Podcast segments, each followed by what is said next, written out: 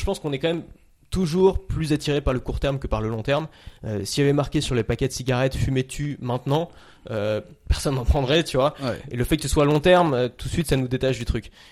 Bienvenue sur Chill, le podcast pour chiller où je vais à la rencontre d'entrepreneurs ambitieux qui mènent une vie saine. Je suis Brice de Feta Fitness, alias le maniaque des habitudes.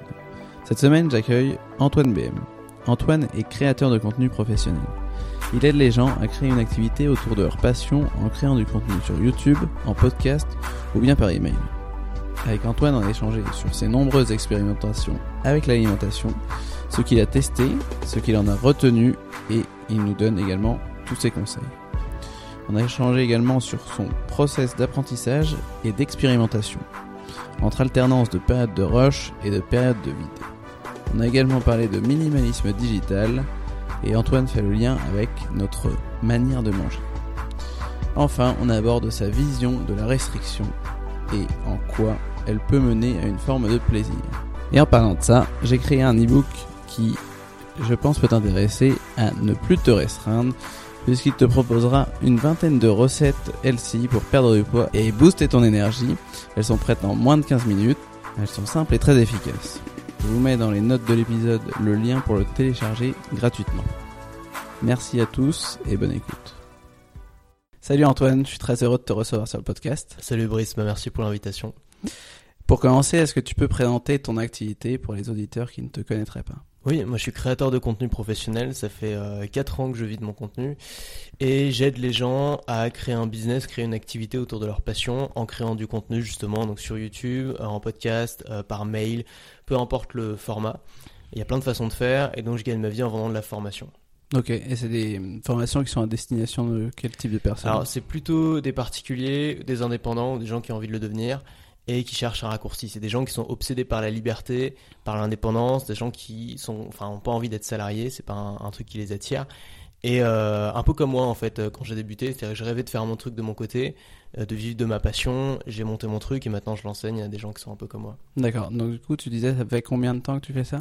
Ça fait, alors ça fait 8 ans que je fais ça et ça fait 4 ans que j'en vis, donc que je fais de manière professionnelle. D'accord, très bien.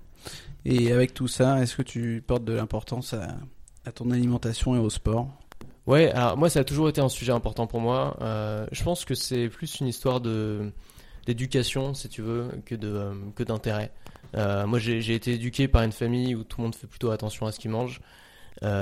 Et on respecte beaucoup notre corps et donc j'ai grandi un peu dans cet environnement là et donc ça paraît assez naturel pour moi de d'essayer de le faire en, en, grandissant moi aussi. D'accord, très bien. Et est-ce que tu as vu une différence entre euh, le moment où tu n'étais pas entrepreneur et le moment où tu as été entrepreneur euh, dans ces domaines-là euh, bah, j'ai eu j'ai eu des différences. Je sais pas si c'était lié vraiment au fait que je sois entrepreneur ou pas, euh, mais j'ai eu des différences dans la manière dont je me nourrissais, dans la manière où je faisais attention à, à ma santé. Et j'ai eu des périodes dans ma vie, notamment quand j'étais au lycée, qui étaient des périodes où j'étais pas vraiment heureux dans ma vie. Tu vois, j'aimais pas du tout la contrainte qu'imposait le lycée, où je bouffais n'importe quoi et où je me laissais un peu euh, pas mourir, tu vois, Mmh. mais euh, je respectais pas mon corps. Et euh, et du coup, ça faisait une sorte de cercle vicieux parce que du coup, t'es plus souvent déprimé, t'es de mauvaise humeur, t'es pas bien, tu t'enlaidis physiquement. Et, euh, et, tout ça, euh, enfin voilà, je peux comprendre que dans une situation où on n'est pas, on n'est pas bien, on n'a pas beaucoup de temps pour soi, on puisse se laisser aller. Et ensuite, en devenant entrepreneur, c'était un peu l'inverse, c'est-à-dire que j'ai découvert que je pouvais optimiser ces facteurs quand tu entrepreneur en l'occurrence pour gagner plus d'argent, pour avoir plus de clients, etc. Et je me suis dit qu'on pouvait aussi les optimiser en, en, termes de santé et de, et de forme. Quoi. Ouais, c'est intéressant. Et c'est vrai que tu as raison, c'est souvent un cercle vicieux en fait. C'est T'es mal physiquement et ensuite t'es mal mentalement et finalement ça s'alimente les deux dans les deux sens ouais, ça, ouais. et t'arrives pas à en sortir. Même si tu le sais que tu devrais en sortir, c'est compliqué. Beaucoup de gens ont, qui bouffent de la merde, par exemple, ont parfaitement conscience de bouffer de la merde. Mm. Mais ils sont dans, un, dans une étape où en fait c'est devenu tellement normal, parce que ça fait tellement longtemps, que euh, pour eux c'est pas il y a pas c'est cohérent de continuer comme ça tu vois. Mm. mais c'est pas forcément un problème de pas savoir. C'est plus un problème d'identité qu'on a visé toi-même je pense. Si tu dis je suis quelqu'un par exemple si tu dis je suis un sportif même si tu fais jamais de sport le fait de te le dire ça va être beaucoup plus simple le jour où tu vas aller faire du sport. Pour toi ça va être une ouais. évidence. Alors que si tu dis je suis quelqu'un qui fait jamais de sport euh, le moindre sport, genre monter les escaliers pour venir chez toi, tu le fais, tu le fais euh, en râlant, tu vois, tu te dis putain ça me fait chier parce que tu vois que les contraintes en fait. Mais j'ai le sentiment que c'est plus une histoire d'identité. Euh, c'est ouais. comme les fumeurs. Quelqu'un qui a fumé toute sa vie, il se considère comme un fumeur, ça va être très difficile d'arrêter. Ouais. Quelqu'un qui, qui se considère comme un non-fumeur, même s'il fume à une période de sa vie, ça va être relativement facile d'arrêter parce que son identité profonde lui dit tu, tu, tu, tu es un non-fumeur, si tu veux, c'est ton Ouais. identité. Donc, euh, donc je pense que c'est plus une histoire d'identité peut-être qu'une histoire de, de logique en fait, tout ça. Ouais, et ça me fait penser du coup à, à James Clear justement qui, qui Ouais. parle beaucoup d'identité hein, sur euh, sur les habitudes et qui dit justement quand tu veux changer tes habitudes que chaque euh, décision que tu prends et chaque action que tu fais c'est justement un vote pour ton identité que Ouais, tu veux quoi. ouais. Et ouais, c'est carrément ça. C'est, bah, ça me fait penser du coup à mon frère justement qui vient, qui est fumeur et qui est pas trop sportif et justement qui a cette identité là. Et quand il veut venir monter au cinquième, à chaque fois, Ouais. dès le premier étage, il me dit, oh c'est chiant, je sais pas comment tu fais pour habiter là. blablabla. Tu vois, et pourtant, franchement, euh, à mon avis, c'est la même douleur euh, pour un mec qui se considère comme un sportif ou un mec qui se considère pas sportif de monter 5 étages. Je pense pas que, à moins que ce soit un sportif de haut niveau, quelqu'un qui fait beaucoup Ouais. de sport, mais c'est plus une question de point de vue sur les choses. Genre moi, je monte les 5 étages, je me dis bon bah cool, euh, une occasion de faire du sport, c'est gratuit, euh, c'est Mhm. facile, hop, je suis content, je le prends, tu vois. Euh, mais probablement que si j'étais dans cette dans cette identité de non sportif, je le verrais comme une contrainte et j'éprouverais le besoin de rêver. Mais je peux très bien trouver éprouver deux choses comme contrainte. C'est vraiment une question de perception. C'est ça qui est fascinant, je trouve. Ouais. avec, Carrément, tout à fait. Et du coup, tu disais que quand tu es devenu entrepreneur, tu as commencé à, à voir le sport autrement et voir que tu, ça pouvait t'apporter d'autres choses. Qu'est-ce que tu as. Enfin, quel a été, pas le déclic, mais euh, en quoi cette vision a changé en fait? En fait, j'ai pas vraiment eu de déclic, mais j'ai expérimenté énormément de choses. Ok. Il y a une période dans ma vie, quand, quand j'ai quitté le lycée, euh, que je suis entré en école de commerce, que j'ai commencé à être beaucoup plus à l'aise, à vraiment affirmer beaucoup plus mon identité.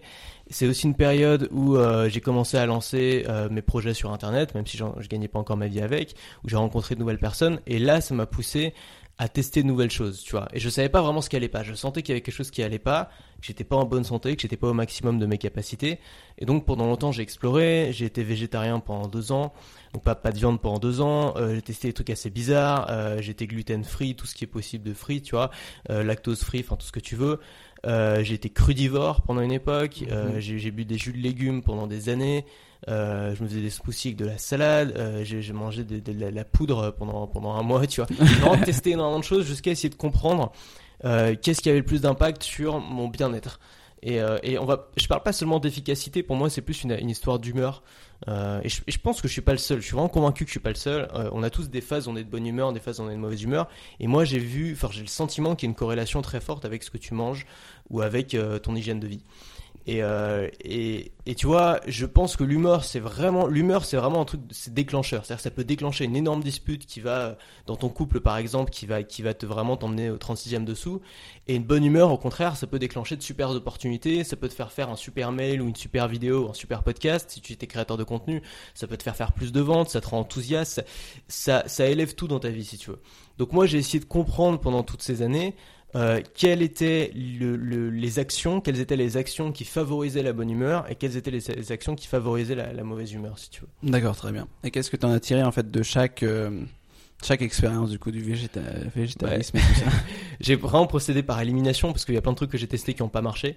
Euh, J'étais végétarien pendant deux ans, ça a pas changé grand chose. C'est-à-dire que je me sentais pas mieux, je me sentais pas moins bien.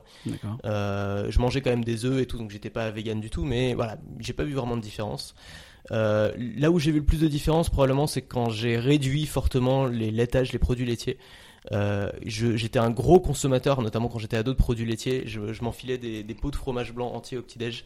Euh, j'ai même fait une fois un jeûne de fromage blanc, genre une monodiète de fromage Ah blanc, ouais où je bouffais que du fromage blanc pendant trois jours. J'étais vraiment taré avec ça. J'adorais ça. Et c'était une période de ma vie où j'avais plein de problèmes, j'étais tout le temps malade. Euh, dès qu'il y avait euh, un virus qui passait, je me le chopais. Euh, j'avais le visage, même physiquement, quand je revois les photos de l'époque, c'est très intéressant. J'avais le visage un peu bouffi. Euh, pourtant, j'étais pas gros du tout, mais c'était comme si j'avais une sorte d'inflammation du visage. Enfin, c'était très étrange. Et, euh, et j'ai mangé aussi beaucoup de gluten, beaucoup de pâtes, notamment. Je faisais des plats de pâtes quasiment tous les midis, des pizzas super régulièrement. Et, je- et le fait d'avoir arrêté ces deux choses, probablement, c'est-à-dire les pâtes, euh, tout ce qui est gluten, pain, pâtes, etc., pizza, et euh, d'avoir réduit considérablement euh, les produits laitiers, ça, ça m'a fait beaucoup, beaucoup de bien. Euh. Enfin, faut voir une photo de moi lycéen et moi euh, étudiant ensuite. Il y a vraiment eu un avant-après. Euh, physiquement, je me suis, je me suis amélioré, je, je trouve. Et, euh, On et- demandera aux auditrices. et, et en termes d'humeur et d'énergie, c'est pas la même chose aussi. C'est pas du tout la même chose.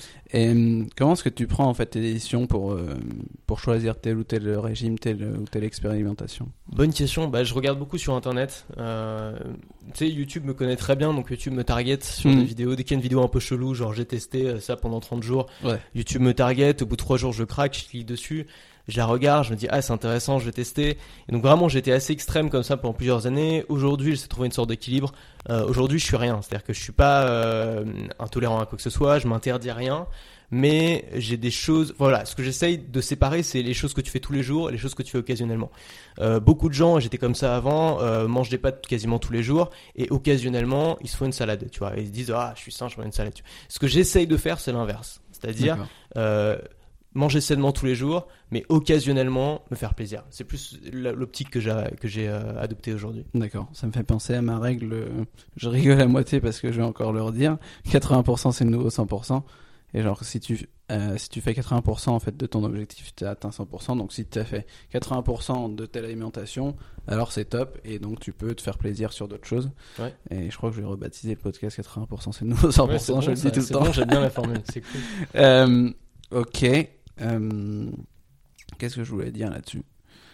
Je sais plus trop. S'il y a si- des gens peut-être qui m'ont inspiré, si ça peut répondre à ta question Ouais. d'avant. Euh, moi j'ai un gars qui m'a pas mal inspiré mais il est très controversé. Euh, donc je, je sais pas forcément quelqu'un que je conseille à tout le monde mais c'est un gars qui s'appelle Thierry Casasnovas qui est youtubeur, tu, tu vois peut-être. Ouais. Il est assez controversé parce que c'est un, c'est un radical. Mm. Euh, ça veut dire qu'il est anti-vaccin, euh, il est anti plein de trucs, il est complètement anti société de consommation, industrie, etc., bouffe industrielle. Mais je pense qu'il a raison sur plein de points. Je pense que notamment, moi je suis, je suis complètement capitaliste et j'adore ça.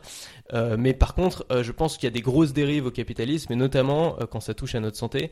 Et je pense que le système de santé est vraiment malade. Et en fait, quand j'ai des, des débats, parce que mon père et ma soeur sont médecins, Ah et, et eux, ils peuvent pas blairer évidemment les mecs comme Cadasnovas parce que lui, il va complètement contre les médecins, il est, il est anti-vaccin et tout, donc je comprends qu'il qu'il l'aime pas trop. Et quand on discute d'eux, avec eux, en fait, ce que je leur dis, c'est pas, c'est pas Thierry a raison, c'est Thierry est symptomatique. C'est-à-dire que si ce type-là a autant d'abonnés, parce que ce type-là fait, des millions de vues sur YouTube, si ce type-là fait autant de vues et attire autant l'attention, c'est que c'est symptomatique d'un problème. Et ce problème-là, c'est le système santé qui en est responsable. C'est, on va dire, pas les médecins individuellement, mais le système qui produit les médecins, euh, c'est les laboratoires pharmaceutiques, c'est l'industrie agroalimentaire qui produit en fait des aliments comme elle produit, euh, euh, je sais pas, les petits trucs en plastique euh, que tu mets dans ta baignoire, tu vois. Enfin, elle, elle produit en fait les aliments comme dans des usines. Et, euh, et ça pose des problèmes parce que, bah, voilà, c'est pas nouveau, c'est pas un scoop, mais euh, c'est pas du tout, voilà, des aliments qui sont super pauvres en nutriments, qui vont pas t'apporter grand chose. Et aujourd'hui, on est dans une sorte de dictature du goût où c'est toujours les trucs plus gras, plus sucrés, plus salés, plus euh, additivés, enfin, qui vont, euh, qu'on va choisir sans vraiment se poser la question de est-ce que, est-ce que c'est c'est naturel ou pas, quoi. Ouais, carrément.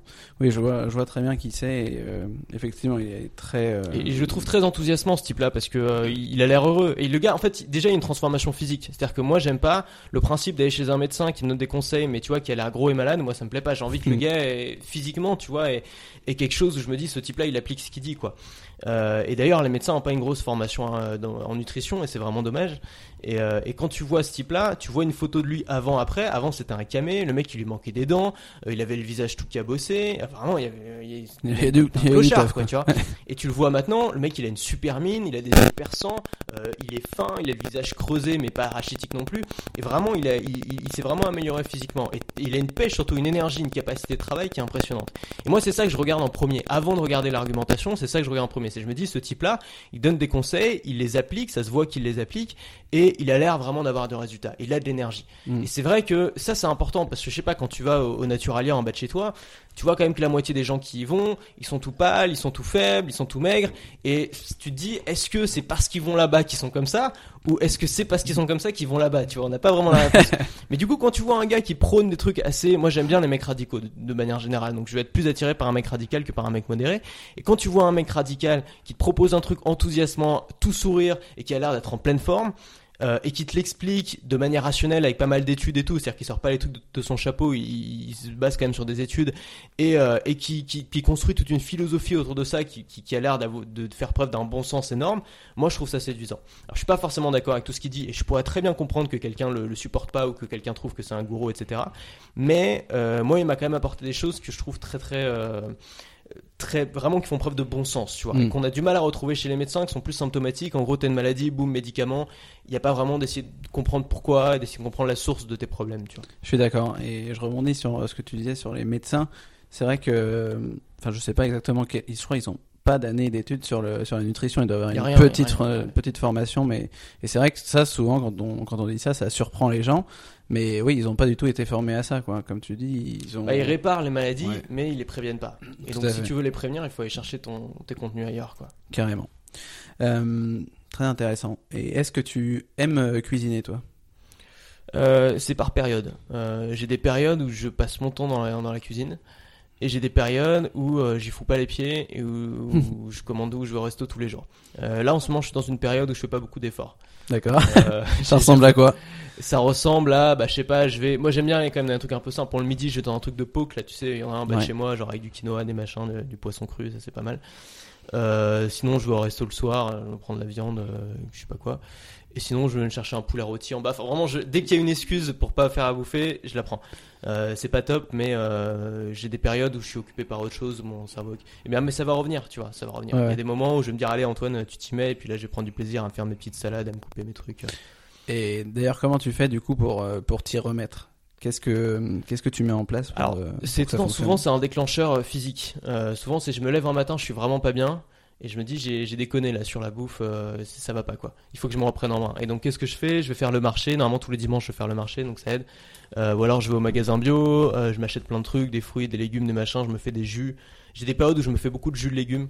Euh, ça c'est un, bah, ça c'est un truc que j'ai pris de, de Thierry Casasnovas et c'est un truc ça c'est génial tu vois les jus de légumes parce que tu presses ça à froid c'est avec des extracteurs de jus Euh, ça te permet de consommer une grosse quantité de légumes euh, sans avoir à, à passer trois jours à les mâcher Mhm. tu vois et genre tu peux te faire en gros tu peux te faire un, un sac d'épinards avec un sac de chou kale avec trois concombres et euh, boire ça en une demi-heure tu vois ce qui en vrai est impossible ou alors euh, 2 kilos de carottes euh, pareil Ouais. consommer 2 kilos de carottes en, en, 20 en, en 10 minutes quoi euh, et ça c'est vraiment intéressant je trouve et c'est très bon en plus euh, les jus de légumes c'est vraiment Ouais. savoureux notamment jus de carotte moi je suis un gros fan tu, fais, tu fais uniquement euh, légumes ou tu mixes euh, légumes fruits? Euh, de temps en temps, je mets un peu, non, je mets un peu de fruits quand même. Euh, J'essaie de faire en sorte que ce soit beau, esthétique. Donc quand je fais un jus vert, par exemple, je vais te mettre du concombre, ça fait beaucoup de jus. Euh, je vais te mettre du chou kale, je vais te mettre des pousses d'épinards, euh, et je vais te mettre des kiwis et des citrons, tu vois, comme fruits. Ça Mm. va, ça va rester Ouais. vert et ça va ajouter du goût. Euh, un jus de carotte, bon, c'est déjà sucré, donc j'ajoute pas de fruits généralement. Je mets de, c'est surtout qu'au gingembre, tu vois. Si tu veux, moi, je bois pas de café, donc si le matin, par exemple, tu veux un bon coup de fouet, un truc qui est super efficace, tu te fais un shot de gingembre, tu vois. Et tu bois ton shot de gingembre et ça fait, c'est vraiment étonnant pour quand on l'a jamais fait. La plupart des gens détestent, mais ça fait un peu comme un shot d'alcool. C'est un peu comme si tu prenais un shot de vodka. C'est-à-dire que d'un coup, ça te, ça te fait chaud à la gorge. Et euh, cinq minutes après, tu te sens bien, tu vois. Tu te sens, euh, t'as, chaud, t'as, t'as de l'énergie qui te remonte, t'as envie de rigoler. Enfin voilà, ça fait Mm. vraiment comme un shot de vodka, sauf que t'es pas bourré euh, et c'est vraiment bon pour ta santé. Et ça, ça te donne de, de l'énergie, quoi. Ouais, j'a- j'adore. Moi, j'ai acheté aussi un extracteur de jus et un de mes préférés de jus vert, ça serait euh, concombre, céleri, boule. Euh, Qu'est-ce qu'il y a d'autre? Pomme. Moi, je mets une pomme Ouais, dedans, pomme, pousse bon, d'épinards euh, et gingembre aussi par-dessus. Et puis, je dois oublier encore quelque chose. Euh, je crois que c'est tout. Mais ça, c'est top, quoi. Ouais, J'adore. C'est super bon. Céleri, ça, ça ajoute un petit côté Mm. salé. Et puis pomme dans tous les jus, c'est trop bon. Ça mange pas de pain, j'adore. C'est Euh, ouais. J'avais euh, envie de revenir deux secondes sur euh, tes expérimentations alimentaires et je, je voulais savoir si tu étais un peu du genre tout ou rien. Comment ça, ça se traduisait? Est-ce que c'était d'un seul coup, tu te disais là, pendant deux ans, enfin 30 jours, je, teste ça Comment tu le faisais? Est-ce que c'était progressif ou, ou tout ou rien? Moi, c'était tout ou rien et ça faisait chier tout le monde autour de moi. Euh, je sais pas si t'as testé aussi des trucs comme ça, mais tu le mec, tu deviens le mec relou dans ton entourage qui est toujours en train de, de faire des régimes chelous. Euh, donc, euh, c'est d'ailleurs très pénible. En fait, maintenant, j'arrête surtout de faire ça. Je le dis plus aux gens quand je fais des trucs comme ça, parce que tu sais, j'ai été euh, végétarien pendant deux ans, mais même pas, même pas vegan. Tu vois, juste, j'ai arrêté la viande et je mangeais même du poisson. J'étais même pas vraiment végétarien, je mangeais Ouais. juste pas de viande pendant deux ans. Et euh, c'était, c'était genre, tu vois, ça fait genre quatre ans ou cinq ans que j'ai arrêté. Tu vois. Et il y a encore des mecs aujourd'hui, genre qui font partie de mes meilleurs potes, je vais chez eux et les mecs me disent donc toi t'es végétarien et tout. Je dis mais non, je suis plus végétarien. En fait les mecs te, sont trop contents parce que tu leur files une étiquette qu'ils peuvent te coller sur Ouais. le front et après ils la gardent. Et donc ça c'est le problème parce que quand t'expérimentes des choses pendant quelques mois ou, ou quelques années, t'as pas forcément envie de garder l'étiquette collée euh, au front toute, toute ta vie. Donc, euh, donc j'ai été, euh, ouais, surtout à une époque, j'étais dans un coworking, c'était assez rigolo parce qu'on mangeait ensemble le midi, et donc j'avais mes expérimentations, puis à chaque fois c'était différent. À l'époque, j'étais végétarien, donc les mecs se ramenaient des poulets rôtis du Franprix, tu sais, à côté, puis moi j'étais avec ma petite salade de quinoa. Euh, pendant un mois à cet endroit-là, j'ai fait un truc qui, à mon avis, est pas du tout bon pour la santé, mais j'avais envie de tester, tu vois. Euh, c'était de boire la nourriture en poudre euh, tous les midis. Pendant un mois, j'ai fait ça. Et ça m'a dégoûté de la bouffe en mais vraiment, je me dis, je sais pas comment ils font les astronautes, sais- mais ça m'a dégoûté, tu vois. Ouais. Et euh, en fait, c'était, alors tu sais, il y a Soylent, qui a, c'est Soylent, je crois, qui a inventé ça. Ensuite, il y a, alors moi, c'était un truc qui s'appelait Jake, c'était la même chose, mais en bio. Et aujourd'hui, Il y le truc qui est partout, c'est Feed. Ouais, voilà. Ouais. Feed, ils ont réussi à reprendre le concept, ils l'ont mis dans les supermarchés, ce qui est super fort.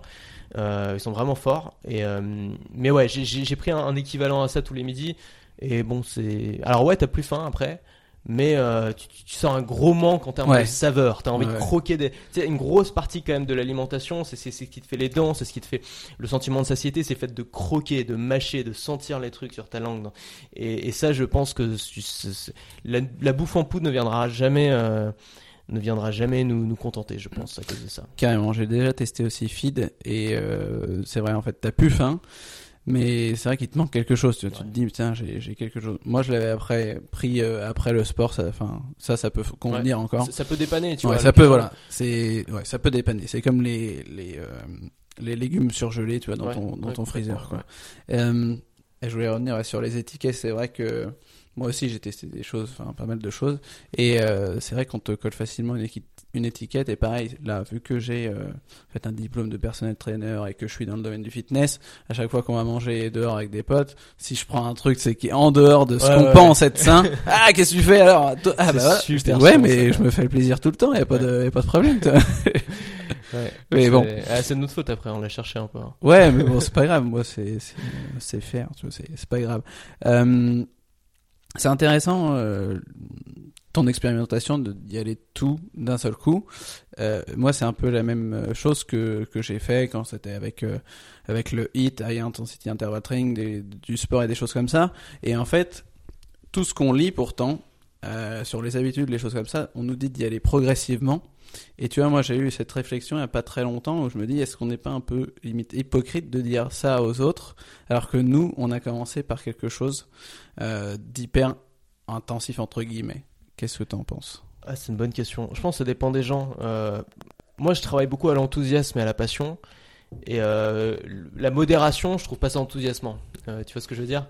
C'est-à-dire, je sais pas, le jour où je me décide de me lancer sur YouTube et de faire une vidéo par jour, si je me suis dit, bon, alors on va se lancer sur YouTube, pendant trois semaines, on va établir un plan. Ensuite, on va créer une vidéo pendant une semaine. Et puis ensuite, peut-être si ça marche, on va analyser les statistiques. Puis on va... Non, tu vois, je vais jamais le faire. Euh, moi, il faut que ce soit du jour au lendemain. Allez hop, boum, je change tout. C'est une par jour à partir de maintenant et je lâche rien. Je- Moi, c'est ça qui m'enthousiasme. Je Mm. travaille comme ça. Mais c'est pas forcément le cas pour tout le monde en fait, on n'est pas tous pareils. Et il y a des gens qui ont besoin peut-être de cette modération et de cette douceur. Et notamment peut-être les gens qui sont pas passionnés par ça. Je peux aussi voir le côté passionnel. C'est-à-dire que si toi, t'es, euh, je sais pas, on va te donner un exemple, euh, un truc qui, qui euh, je sais pas, euh, apprendre, euh, apprendre l'anglais, tu vois. Moi, c'est pas un truc qui me fascine, mais c'est un truc qui est nécessaire. Euh, Pour moi, ça va probablement être plus efficace de le faire petite touche par petite touche que d'essayer de me faire un plan radical sur deux semaines parce que je vais pas le tenir, le plan, je vais abandonner, tu vois. Donc, si c'est pas un truc pour lequel tu as vraiment une passion débordante, quelque chose de profond, quelque chose qui vient de ton éducation et de qui tu es, demander un effort radical, ça va pas forcément marcher. Donc, Mm. dans ce cas-là, je suis plutôt d'accord avec le conseil qui consiste à dire allez-y tranquillement, petite touche par petite touche, petites habitudes par petites habitudes, la règle tu t'améliores de 1% tous les jours, ça finit par marcher, ça marche bien ça. Ouais. C'est ce qui ça marche en investissement, ça marche dans tout, je pense que ça marche aussi dans la vie. Mais il faut le tenir quoi, il faut tenir l'habitude. Tout à fait. Et ouais, c'est intéressant ce que tu dis. Et je crois, enfin, je, moi, je pense aussi que tu as une différence de niveau, c'est-à-dire que ou une différence de connaissance, c'est-à-dire que dans une fois que j'avais fait mon mon euh, j'allais dire mon rush, mon rush de, de fitness. Ouais. Là, j'ai appris des choses et, et, euh, et maintenant, je peux me permettre de dire, bah, je vais y aller progressivement sur ça, sur ça, parce que je sais que je suis capable de faire ce Ouais. truc-là à fond. Et tu vois, je pense que on a quand même besoin, presque tous, hein, je me rends compte que on a tous besoin d'un moment où on y va à fond, même si pour se rendre compte, ah ouais, j'avais tort, mais en Ouais. fait, je l'ai fait quand même. Et limite, il faudrait un truc de 30 jours hein, où t'es es à fond sur le truc. Tu sais que ça va être très très dur et que limite, tu redescendes derrière d'un cran et que tu y ailles progressivement. Ouais, complètement, complètement. Parce que je, enfin, ce que je me rends compte, c'est que souvent, même quand euh, j'essaie de faire des, des nouvelles choses, bah, je les fais à fond d'un seul coup. Et après, je réajuste et je me dis, bah non, en fait, il faut que j'aille progressivement là-dessus. Mais sans ça, je suis comme toi, en fait, c'est que ça va pas assez vite dès le début. Ouais. Ou, euh, Au début, chose t'as qui me dérange. un résultat rapide, c'est normal. Ouais. Après, tu sais, on a, on a cette tendance à, à se dire, quand on a découvert un truc qui nous paraît génial, on a tendance à se dire, ce truc-là va changer ma vie, je vais le garder pour toute la vie, c'est, le début d'une nouvelle ère. Et en fait, non, euh, très souvent, tu vois. Il y a très très peu de choses en vrai que tu découvres et qui changent complètement ta vie et que tu gardes pendant des années, que tu fais tous les jours pendant des années. C'est extrêmement rare et c'est normal parce que dans une journée, t'as quand même un temps limité. Si à chaque fois que tu découvrais un truc, tu le faisais tous les jours de ta vie, tu n'auras plus de temps dans ta journée. Mm. Donc on est extrêmement sélectif en fait avec les choses qu'on arrive vraiment à garder. Moi, il y a très très peu de choses en fait dans ma vie que j'ai tenues. Il y a plein de choses que j'ai testées, très peu de choses que j'ai tenues. Tu vois, la méditation, par exemple, j'ai testé dix fois, j'ai jamais tenu. Mais par contre, la création de contenu quotidienne, c'est ma passion, c'est mon boulot, c'est mon gagne-pain, c'est ce que j'aime. Ça, je le fais tous les jours depuis des années. Mais il y a très très peu de choses que j'arrive à faire tous les jours depuis des années. Donc ça peut être pas mal de tester beaucoup de choses. En fait, tu sais, un peu comme le plat de pâtes que tu balances contre le mur, et puis il y, a- que trois pâtes qui collent, mais c'est, Mm. c'est- voilà, tu vois, et tu regardes qu'est-ce qui colle, en fait. Et, euh, et le fait de tester plein de choses de manière radicale, ça peut te permettre de trouver qu'est-ce qui colle et trouver vraiment ton truc à toi, quoi. Très intéressant, l'histoire du plat de pâtes. Je- ouais, carrément. Euh, donc aujourd'hui, t'es quoi en fait? Est-ce que t'es, quelle étiquette, on peut te mettre euh, Flexitarien? Est-ce que t'es carnivore? Qu'est-ce que je pense que je suis très fier de plus avoir d'étiquette. Euh, et je, je me permets, il y a des choses que je mange très peu, mais je me permets d'en manger de temps en temps juste pour le plaisir de pas avoir d'étiquette. Ouais. Donc euh, j'étais un, j'étais un gros amateur de pizza avant, j'en mangeais très souvent, j'adorais ça. Aujourd'hui, j'en mange quasiment plus, mais une fois, peut-être deux ou trois fois par an, j'en mange. Pareil pour la raclette ou ce genre de truc, tu vois. Une Ouais. fois par an, entre amis, une raclette et, euh, et voilà, tu vois. Une Mais- bonne petite raclette. Ouais, exactement. Mais tu vois, du coup, je veux pas être. euh, Ouais. Non, Tu j'ai pas vraiment de truc qui me caractérise. D'accord, super. Tu manges un peu de tout et tu, tu te fais plaisir. Et hum, comment du coup t'as fait, t'as réussi à, arri- à- à arriver à ce résultat-là? Et pourquoi t'as fait ces choix-là? Parce que tu te sens mieux du coup au quotidien? Qu'est-ce que Il y a- Tu sais, il y a des gens. euh, alors, ok, euh, Thierry Casanova, il appelle les gros rigolos. Euh, tu sais, c'est les gens. Euh, T'as l'impression qu'ils peuvent bouffer n'importe quoi. Ils peuvent avoir n'importe quelle hygiène de vie. Euh, ils ont toujours la patate, ils ont toujours la pêche, ils ils sont en pleine forme, tu vois. Et moi, j'en connais des gens comme ça dans mon entourage. Et euh, j'ai une fascination pour ce genre-là parce que je me dis, si moi j'avais leur hygiène de vie, je serais dépr- dépressif. Euh, le mot, ce serait vraiment dépressif. C'est-à-dire que moi, j'ai mon humeur dépend vraiment de ma façon dont je mange, de- du sport que je fais, de tout ça. Donc, je pourrais pas tenir le truc, tu vois. Et eux, ils ont cette hygiène de vie-là, mais ils sont en pleine forme, ils pètent, ils sont toujours joyeux, toujours jovial, tu vois. Et, euh, et, et c'est une question, je pense, de, de, de métabolisme ou de, voilà. Moi, je suis pas comme ça. Donc, pour moi, je sais que la, la façon dont je prends soin de moi a un rôle énorme dans comment je me sens. Euh, et donc, je fais attention à ça. D'accord. Je sais plus ce que c'était ta question, peut-être que j'ai répondu à côté. Je sais plus non plus. Euh, si ça parlait de ça, c'était. Mais je sais plus ce que Pour dire que tu vois, si moi j'étais un gros rigolo, j'en aurais probablement rien à foutre de comment je mange. La raison, je pense qu'on est quand même toujours plus attiré par le court terme que par le long terme.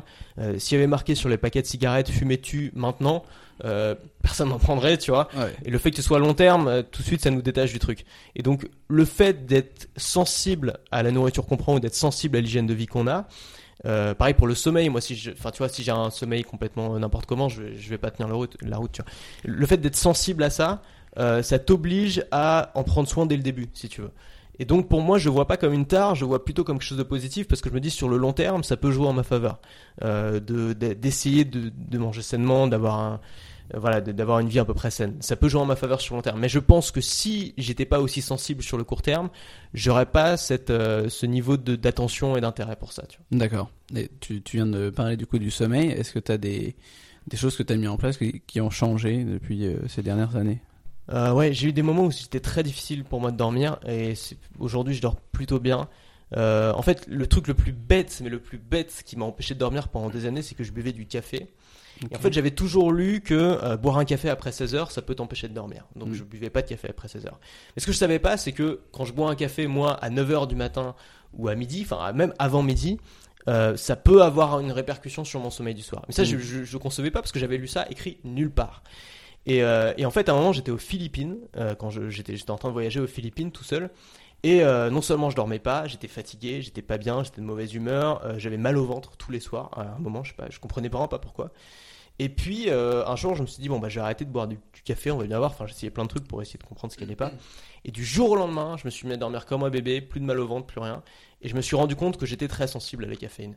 Et, euh, et pas seulement à la caféine, euh, à la théine aussi, et même au chocolat. Donc si je me fais, je sais pas, D'accord. si je me fais, euh, je vais au resto, je me fais un, un flan au chocolat, enfin comment ça s'appelle, un- Fondu. un Fondant, fondant, fondant, au chocolat noir. tu vois, un fondant au chocolat noir le soir, Ouais, ça va m'empêcher de dormir la nuit, ça va avoir un impact sur mon sommeil. d'accord. Et ça c'est pareil, maintenant je le dis à tout le monde parce que je suis sûr que je suis pas le seul, c'est pas possible, tu vois, il y a d'autres gens aussi qui doivent être très sensibles à la caféine ou à la théine ou même au chocolat, et ils ont aucun euh, enfin tu vois, ils en ont pas du tout conscience et, et ils comprennent pas pourquoi ils dorment pas et peut-être qu'il faut juste arrêter ça. Donc s'il y a quelqu'un qui nous écoute qui a du mal à dormir et qui prend des cafés tous les matins, il est peut-être dans un cercle vicieux parce que tu prends un café le matin parce que tu es fatigué, mais ça t'empêche aussi de dormir le soir donc tu vas Mm. être encore plus fatigué. Il y a plein d'autres alternatives au café qui sont peut-être moins drôles, douche froide, ça marche très bien pour se réveiller le matin, c'est pas très drôle mais tu peux commencer par une douche chaude puis après te mettre sous l'eau froide. Moi j'aime bien faire ça. Alors en hiver je fais moins, mais en été je le fais tous les jours. Euh, un jus de gingembre, chaud Ouais. de gingembre, super efficace. Un peu de sport le matin. Euh, on n'a pas forcément besoin de prendre un café. Surtout que le café, bon, on sait, tu vois, c'est ça t'excite et puis ensuite ça t'endort, tu vois. Ouais. Donc c'est pas forcément sur le long terme, c'est pas forcément très efficace, quoi. Ouais, carrément. Et hum, je pense que ce que tu dis, ouais, on n'a pas le, on n'a pas besoin de prendre du café direct quand on vient de se lever parce qu'on a justement la, l'hormone de cortisol qui est, qui est justement faite pour nous réveiller et justement prendre de la caféine dès le matin. Ça peut dérégler nos- notre rythme circadien et t'empêcher de dormir. Donc, je sais pas si, si c'est ça que tu avais lu. Bah, en tout cas, euh, c'est euh, le café, c'est une grosse addiction. C'est très difficile d'arrêter quand on a l'habitude. Mm. Mais une fois qu'on a qu'on s'est débarrassé, moi j'étais un peu addict au café, j'en prenais beaucoup. Une fois qu'on s'est débarrassé, on n'en ressent plus le besoin. Ouais, carrément. Et puis oui, tu as d'autres alterna- alternatives, comme tu disais, la douche froide et les choses comme ça. Donc toi, tu fais un peu de douche froide? Ouais, alors euh, j'arrive pas moi à mettre direct sous l'eau froide, surtout le matin, c'est quand même pénible. Euh, moi j'y vais, j'y vais mollo, c'est-à-dire je fais de douche chaude et puis après je termine par de l'eau froide pendant 30 secondes euh, ou, une minute. Ouais. Ouais. ouais, c'est pas mal. Ouais, je, moi, j'ai, enfin, ça fait quand même, moi, ça fait peut-être 8 mois que je fais des douches froides. Ouais. Oui, oui, euh, ben, 8 mois vraiment presque à 80%. 80% c'est no, 100%. euh. Mais qu'est-ce que je voulais dire? C'est, c'est, moi, je, je préfère quand même le faire le matin, tu vois. J'ai un peu, Ouais. euh, qui est-ce qui a écrit ça? Mark Twain, là, manger la grenouille, là, Ouais. c'est ça? Ouais. Et, c'est- et le soir, en fait, je me dis, mais j'ai plus du tout de, de volonté pour le faire. Mm. Et le matin, en fait, je suis. Enfin, c'est compliqué. Hein, je vais pas te dire, je saute dedans. Je comprends pas. Je comprends pas les gens en fait qui disent, ouais, j'ai essayé euh, la douche froide pendant un mois et j'ai eu un résultat euh, formidable. Moi, non. Euh, toi, ça me réveille. Euh, je suis content, ça me réveille et tout ça. Au début, ça me. J'ai eu un coup, un moment, un, un, un samedi matin, je m'en souviens encore. Un fou rire sous, la, sous ma douche froide. Et j'avais vu que ça pouvait déclencher des euphories. ouais. Le mec était en train de rigoler tout seul sous sa douche froide. Non, mais moi, j'aime bien faire des douches froides pour me réveiller. Et puis, c'est aussi une manière, toi, de, Tu de, ouais, de me renforcer, d'être, euh, de sortir de ma zone de confort dès le matin. Ouais. Tu vas de me dire, au moins ça c'est fait. Puis je suis un peu, je suis satisfait de ma petite, euh, de mon petit effort. Mais, euh, mais bon, je suis pas là. Tu vois, il commence à faire froid. je commence à me dire, euh, à me reposer les questions. Pourquoi tu le fais vraiment Euh, et Je vais, je vais réécrire et on va voir si ça tient. Mais euh, c'est vrai que sinon, le faire chaud, froid, il y a aussi une technique là. Tu fais 5 minutes, tu fais donc euh, 20 secondes de, de froid, 10 secondes de chaud et t'alternes. Et je trouve que c'est beaucoup plus simple de faire chaud, froid comme ça parce que t'as pas, ton corps il est pas encore aussi froid et euh, c'est beaucoup plus simple. Ouais. Si on passe maintenant au sport que tu pratiques. Qu'est-ce que tu fais comme sport? Euh, je suis pas, je suis pas un énorme sportif. Euh, moi, je fais du sport de manière assez naturelle. Euh, C'est-à-dire que je fais des longues balades avec mon chien, euh, de- d'une ou deux heures tous les soirs. Euh, je fais du, là, je suis venu en vélo, vélo électrique, donc c'est la triche, euh, mais ça va plus vite. Euh, C'est pas de la triche. J'aime bien, en fait, j'aime bien, tu sais, les sports. Alors, je vais à la salle aussi euh, pour faire un peu de muscle quand même. Euh, mais euh, c'est pas un vrai plaisir d'aller à la salle. Alors, c'est toujours agréable après, évidemment, quand tu rentres chez toi, t'es content d'avoir fait, etc. Mais je, je vois pas trop comment on peut éprouver, du plaisir juste à, soulever un poids mécaniquement pendant 10 minutes. Là où je trouve plus de plaisir, c'est dans les sports type euh, randonnée. Sais, des sports où vraiment tu, tu fais quelque chose, tu pourrais pas le faire autrement. C'est-à-dire qu'une randonnée en montagne, par exemple, tu passes par des endroits où une voiture pourrait pas passer. Euh, tu, tu as une vue, tu as quelque chose, tu as un environnement, tu respires l'air, tu peux. Moi, j'aime bien ce genre de sport-là, c'est-à-dire le sport utile. C'est comme quand je promenais mon chien le soir, je me dis, bon, bah, mon chien, il est content, c'est pas juste euh, du sport pour faire du sport. J'ai du mal avec le sport pour faire du sport, genre courir sur un tapis roulant, c'est un truc que je peux pas faire, tu vois. Mm. Je trouve ça euh, abs- absolument déprimant, j'ai l'impression d'être une souris, tu vois. Donc, ça, c'est pas un truc pour moi. Après, Il y a un sport que j'ai découvert ré- assez récemment, il y a peut-être 6 mois, 8 mois, que je fais avec toujours le même pote, euh, que j'adore, euh, c'est le squash. Alors c'est étonnant parce que je fais pas trop de sport euh, jeu comme ça, mais ça m'a vraiment plu. Je suis pas trop sport collectif, mais j'aime bien les sports à deux. Donc euh, j'ai fait j'ai fait du tennis à une époque. Le squash c'est vraiment fun et tu te dépenses à mort. C'est Ouais. vraiment en termes de calories dépensées, tu t'épuises en, en 45 minutes. Tu peux tu peux même plus à la fin, ouais. La séance dure 45 minutes parce qu'ils savent qu'à la fin tu peux plus quand t'es vraiment en train de faire des matchs, tu t'épuises très très vite. Et euh, alors ça c'est vraiment cool comme sport, tu t'éclates. Sinon tout ce qui est sport de déplacement, c'est un peu nul de dire ça, tu vois, mais euh, tu vois, voilà, c'est une histoire de mindset, de voilà, t'as un escalier plutôt qu'un ascenseur, tu vas prendre l'escalier, euh, tu, tu vas plutôt y aller à pied ou en vélo plutôt qu'en en scoot. Enfin tout, voilà. ce qu'on, tout ce qu'on appelle le NEAT, euh, non, Ah ouais? Ah, je Non-Exercise Activity euh, Génial. Thermogenesis, je Je crois. savais pas qu'il y avait un Ouais, c'est en gros, c'est, tout ça, c'est tous les déplacements que tu fais, et c'est justement très important dans, bah, pour lutter contre la sédentarité, Ouais, justement. j'ai une sorte de, de révélation avec ça. Tu sais, souvent on dit euh, il faut prenez plutôt l'escalier ou aller au travail à pied. Et puis moi, Mm. on a tous un peu l'impression que c'est des, des conseils pour les vieux, un peu genre ouais, Ouais. euh, c'est- c'est vraiment conseil pour les pour troisième âge quoi. Et, euh, et je me suis acheté une Apple Watch. Et tu sais, l'Apple Watch elle compte tes calories. Et je me suis rendu compte que depuis que j'habite, avant j'avais un immeuble, j'étais dans un appartement à ascenseur. Et maintenant je suis dans, au septième étage, donc je prenais tout le temps l'ascenseur. Et maintenant je suis dans un appartement, bah, un peu comme toi, au quatrième étage sans ascenseur, dans un vieil, euh, dans un vieil immeuble parisien. Et je me suis rendu compte que rien qu'en allant promener mon chien euh, quatre fois par jour et en descendant et remontant ces quatre étages, euh, je, je dépensais quasiment 400 calories euh, sur ma watch, tu vois. Ouais. Et en fait, je me suis rendu compte que ces petites choses qui me paraissaient complètement insignifiantes, qui me paraissaient trucs du, du- de conseil du troisième âge, euh, en fait, c'est quand même assez pertinent en termes de- d'efforts au quotidien. C'est carrément ça, c'est vraiment le, pouvoir du NEAT. Enfin, il faudrait que j'écrive quelque chose là-dessus parce que c'est vraiment euh, plus important que de faire 20-30 minutes de, sport, tu vois, et on, se dit, ah, je vais te dépenser à fond 20-30 minutes, mais en fait, si tu accumules toutes ces petites choses, aller, euh, enfin, prendre l'escalier comme tu disais, aller, euh, enfin, descendre peut-être même une station de métro et marcher euh, 5-10 minutes de plus pour aller au travail, faire des choses comme ça, te déplacer pendant que tu téléphones, enfin, toutes ces choses-là, mis bout à bout, bah ça, ça fait une, une grande grande différence et c'est vraiment très important quoi au quotidien. Euh, très bien. Est-ce que tu as déjà testé le paddle? Je sais pas si tu vois ce que c'est. Le Ça- padel. Non, c'est comme euh, c'est un peu comme le squash. Enfin, c'est entre le squash et euh, le tennis. Je pense Ouais. que ça pourrait te plaire.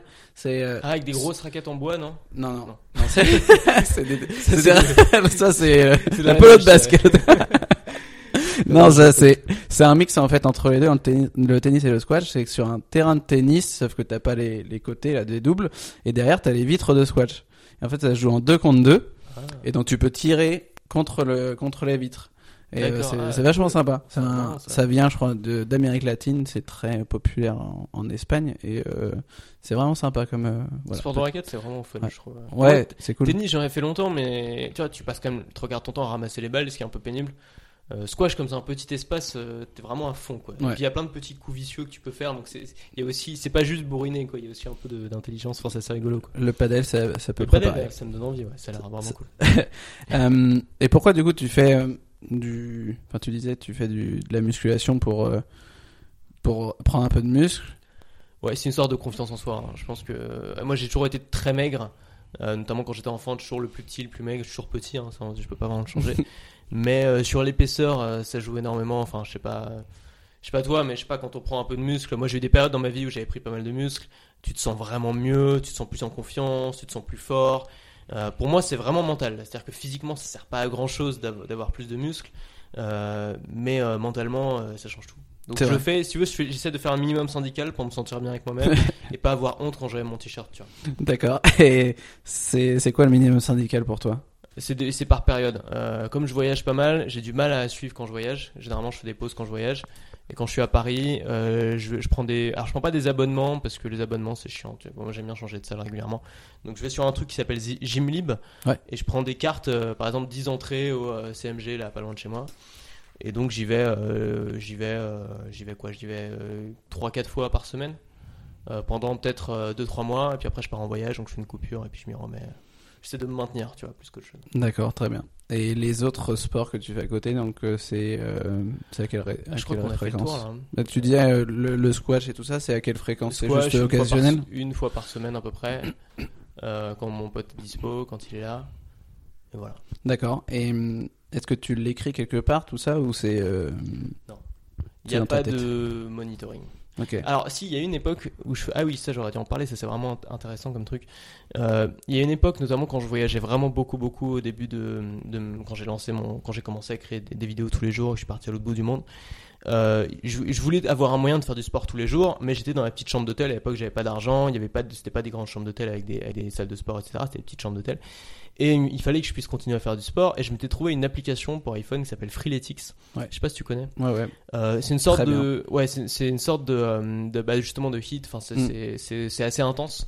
Euh, tu fais des burpees, tu fais des pompes, tu fais des tractions, euh, tu fais des, des squats, Squat. en sautant, tu vois, jump squat. Et c'est vraiment intense. Et en fait, j'ai fait ça. Alors, c'est pas un truc qui va te faire prendre des muscles énormes, mais c'est un truc qui va vraiment te tonifier. Ça va te dessiner. Et euh, c'est un truc qui va énormément améliorer ton cardio aussi. Euh, moi, j'ai vu vraiment en termes de performance, que je suis allé courir avant, je suis allé courir après, en termes de performance sur mon cardio, ça a vraiment joué. Et ça fait beaucoup de bien aussi parce que tu craches tes poumons et tu te renforces. Enfin, c'est comme le hit, tu vois, tu, tu te Mm. renforces vraiment très très vite avec ça. Donc, c'est juste une app. Euh, c'est simple, tu peux le faire n'importe où. Tu peux le faire sur 2x2, donc dans n'importe quelle chambre d'hôtel, 2 mètres sur 2 mètres, t'as la place de le faire. Il suffit d'avoir un petit tapis. Enfin, moi, les chambres d'hôtel, je prenais le, je prenais genre une serviette, tu vois, de l'hôtel Mm. et je faisais là-dessus. Tu peux le faire n'importe où, il n'y a pas d'excuse. Euh, et c'est vraiment bon. Et c'est des séances courtes aussi. C'est ce qui est vraiment important avec ça, c'est que t'as pas forcément envie, surtout quand t'es en voyage, de lancer une séance d'une heure et demie, deux heures. Là, c'est des séances de 20 minutes, 25 minutes, mais vraiment intenses. Et à la fin, tu te sens vraiment bien pour la journée. Quoi. Carrément. Donc ça, c'est l'application que tu utilisais Ouais, j'adore, te- j'adore. Faudrait que je m'y remette. euh, Après, à Paris, c'est un peu chiant parce que j'ai mes animaux et tout, ils viennent m'embêter. Ouais. Mais en voyage, c'est vraiment, vraiment bien. Ouais, Freeletics, j'ai eu un, un passé avec eux. Vraiment, Ouais. moi, c'est, euh, ma transformation, elle est venue de là, justement, Ah avec euh, Freeletics. J'étais tombé dessus euh, fin 2014, quand ça venait de sortir, je crois. C'était pas trop populaire en France, pas du tout même. Et j'avais téléchargé, pardon, illégalement un programme Freeletics euh, en PDF et tout. Et donc, du coup, c'était pas du tout progressif. C'était vraiment hyper intense. C'était pas fait pour les, Ouais. les personnes qui étaient pas du, de novices. Bon, moi, j'avais quand même euh, une histoire avec le sport. J'étais assez sportif, mais j'a- j'avais pris plus 10, 12 kilos. Et je me suis mis à, à fond là-dessus pendant trois mois et j'ai eu un résultat de malade. Euh, mais effectivement, je le crachais mes poumons tous les jours et tous les soirs, je me disais, mais je vais pas le faire, j'en peux plus et tout ça. Et, et finalement, au bout de 3-4 semaines, tu commences à voir les résultats, tu te dis, bon, je vais y aller. Ouais. En plus, c'était en février, il faisait froid, j'étais le, enfin, c'était le pire du pire. Mais c'est, et vraiment, grâce à ça, c'est vraiment là que j'ai eu un, un changement de mindset où je me suis dit, en fait, je peux avoir des abdos et je peux être euh, vraiment sportif, euh, physiquement euh, bien, tu vois. Ouais, ouais. Et ouais, c'est très intéressant, euh, ça, Freeletics. Euh, Il y a tout un côté aussi communautaire, c'est-à-dire qu'il y a Ouais. une sorte d'application réseau social intégrée. Donc tu peux partager tes performances, les gens peuvent liker, t'as un nombre de points, t'as des niveaux, tout ça. Moi, je suis assez sensible à ce genre de trucs. Enfin, ça peut aider certaines personnes. ça. Et puis comme tu disais, c'est- aussi timé, donc enfin ça dépend des des euh, workouts, mais des fois t'as t'as des workouts qui sont timés, qui vont te dire c'est 20 minutes, etc. Des choses comme ça. Sinon il y a aussi l'application 7 minutes workout qui Mm. quand on n'a pas beaucoup de temps. Après, une, dernière chose, moi, Ouais. ce qui m'a fait découvrir, euh, ce avec quoi j'ai commencé la muscu, je vais avoir 15-16 ans, euh, et c'est le moment où j'ai pris le plus de muscles dans ma vie, extrêmement rapidement. J'ai atteint un poids que j'ai jamais atteint depuis d'ailleurs. Euh, c'était une méthode qui s'appelait la méthode Lafay. Ouais. C'est très connu dans le monde de la muscu. C'est un livre vert en fait que j'avais acheté à la Fnac complètement par hasard. Euh, et euh, c'est de la musculation sans matériel, donc Mm. avec des chaises, des trucs, tu fais des dips sur des chaises, des, des, des, des, des pompes, des choses comme ça. Et, euh, et j'avais vraiment, enfin moi je l'avais fait à fond pendant un an ou deux, et j'avais vraiment eu des résultats assez spectaculaires avec ça. Et c'est c'est la méthode de musculation que j'ai utilisée qui m'a fait avoir des résultats les plus spectaculaires. Mais c'est un peu à l'ancienne, c'est-à-dire qu'il n'y a pas d'app, il n'y a rien. Faut tout faire avec son petit carnet, prendre des notes, noter le nombre de répétitions. C'est très, faut vraiment suivre à la lettre le truc, c'est assez contraignant aussi. Donc j'ai arrêté de le faire. L'avantage de Freeletics, c'est que tu appuies sur un bouton et tu, tu fais Ouais. ce qui est dit, t'as pas à préparer. Euh, mais ça avait été assez efficace, ouais. Ouais, je connais, c'est intéressant aussi. Euh, Est-ce que tu procrastines quand il s'agit de faire du sport? Euh, ouais, ouais, ouais, complètement. Ah ouais, c'est par période. T'as des moments où tu vas tous les jours. Quand tu vas tous les jours, c'est facile d'y aller un jour de plus parce que c'était dans cette habitude-là, tu vois. Mais quand t'as une grosse coupure, notamment moi, mes gros problèmes, c'est les voyages parce que dès que je rentre de voyage, j'ai pas du tout envie de m'y remettre. J'y pense même plus, en fait, ça vient même plus à l'idée. Et euh, en fait, dès qu'il y a une coupure, ça peut, la coupure, elle peut durer jusqu'à 6 mois, tu vois. Ouais. Et donc pendant 6 mois, je vais plus du tout faire de sport et, euh, et je vais m'en vouloir et après je vais m'y remettre et ça y est, c'est reparti. Mais euh, pour moi, le plus gros problème, c'est les coupures. Mm. Et est-ce que tu as du coup développé des stratégies pour t'y remettre plus facilement? Non. T'attends vraiment d'être à un point où un- J'attends ouais, de, de point de non-retour. euh, Enfin, un moment où vraiment je me dis putain, allez, faut que je m'y remette. Il y a des moments où je suis déprimé, où je me dis putain, je suis pas en forme en ce moment. Je sais que le sport, le sport, c'est vraiment un truc qui te sort des endorphines, qui te fait te sentir bien, qui te donne une estime de toi. C'est magique. Il y a rien, il y a rien de mieux pour ça. hein. C'est Ouais. un truc. euh, Je ne connais rien qui donne plus d'estime de soi-même que le sport. Même le vrai. business. J'ai monté un business qui me fait très bien gagner ma vie, et tout. J'ai plein de gens. Mais rien n'est aussi efficace qu'une bonne séance de sport où tu t'es, déchiré les muscles. C'est vrai que tu le, tu le regrettes jamais, mais c'est toujours compliqué de, de commencer, quoi. Ouais, eh ouais, commencer c'est tellement dur quand tu quand t'as pas fait depuis longtemps. Mais en fait, faut y aller. C'est pour ça, tu prends rendez-vous dans une salle de sport euh, et t'y vas et puis tu te poses pas trop la question. En fait, faut pas t'imaginer en train de faire du sport au moment où tu vas. C'est-à-dire que même si t'es un déchet, t'es fatigué, tu prends ton vélo, tu sors de chez toi, tu prends ton sac, tu fais les pas, tu commences à y aller, puis après tu, tu vas pas revenir au milieu du chemin une fois que t'es parti, t'y vas quoi. Donc il faut juste y aller et puis euh, faire les premiers pas et tu... un truc aussi c'est de faciliter peut-être le démarrage, d'avoir toujours ton sac de sport prêt euh, avec tes affaires dedans, à côté de la porte. Tu vois, la veille par exemple pour le Ouais. lendemain, tu mets tes baskets à côté de la porte et dès que tu te lèves le matin, tu les mets comme ça, t'es déjà dans le truc. Mais plus le démarrage souvent est difficile et long, euh, plus ça va être, euh, plus ça reste d'être- compliqué quoi, de s'y mettre. Carrément. Mais j'allais justement te poser la question, euh, quel conseil tu donnerais à un entrepreneur pour, pour se mettre au sport ou changer son alimentation? Et tu as commencé à y répondre et, je rebondis là-dessus aussi. C'est un peu la règle, je crois que c'est James Clear qui dit, la, règle des deux minutes. Il faut, et il y a même BJ Fogg qui, qui est aussi quelqu'un de très connu sur les habitudes, qui dit qu'il faut que ça soit limite euh, inférieur à deux minutes ou à une minute Ouais. pour commencer une habitude et que ça soit plutôt automatisé en fait. Et il y a aussi une autre, euh, un exemple en fait que j'ai que j'ai euh, lu qui est très intéressant où on, on- il y a- c'était une dame, ah, je crois que c'était sur euh, le livre de Tim Ferriss, qui allait tous les matins à la salle de sport à 6 heures du matin. Et en fait, elle disait mon habitude c'est pas d'aller tous les matins à la salle de sport. Tous les, mon habitude en fait c'est de commander tous les matins mon taxi pour aller à cette salle de sport. Mmh, ouais, et celle-là, elle me prend moins de d'une Ouais. minute. Et c'est ça vraiment qui me fait aller à la salle de sport. C'est comme tu disais, une fois que tu es dans le taxi, bah, tu, tu vas à la salle de sport, tu vas t'entraîner. C'est comme avoir son, son Ouais. sac, quoi. Bah, c'est, ce qui est bien, c'est quand tu peux prendre rendez-vous et t'engager. C'est pour ça que le sport à deux, souvent, ça marche bien.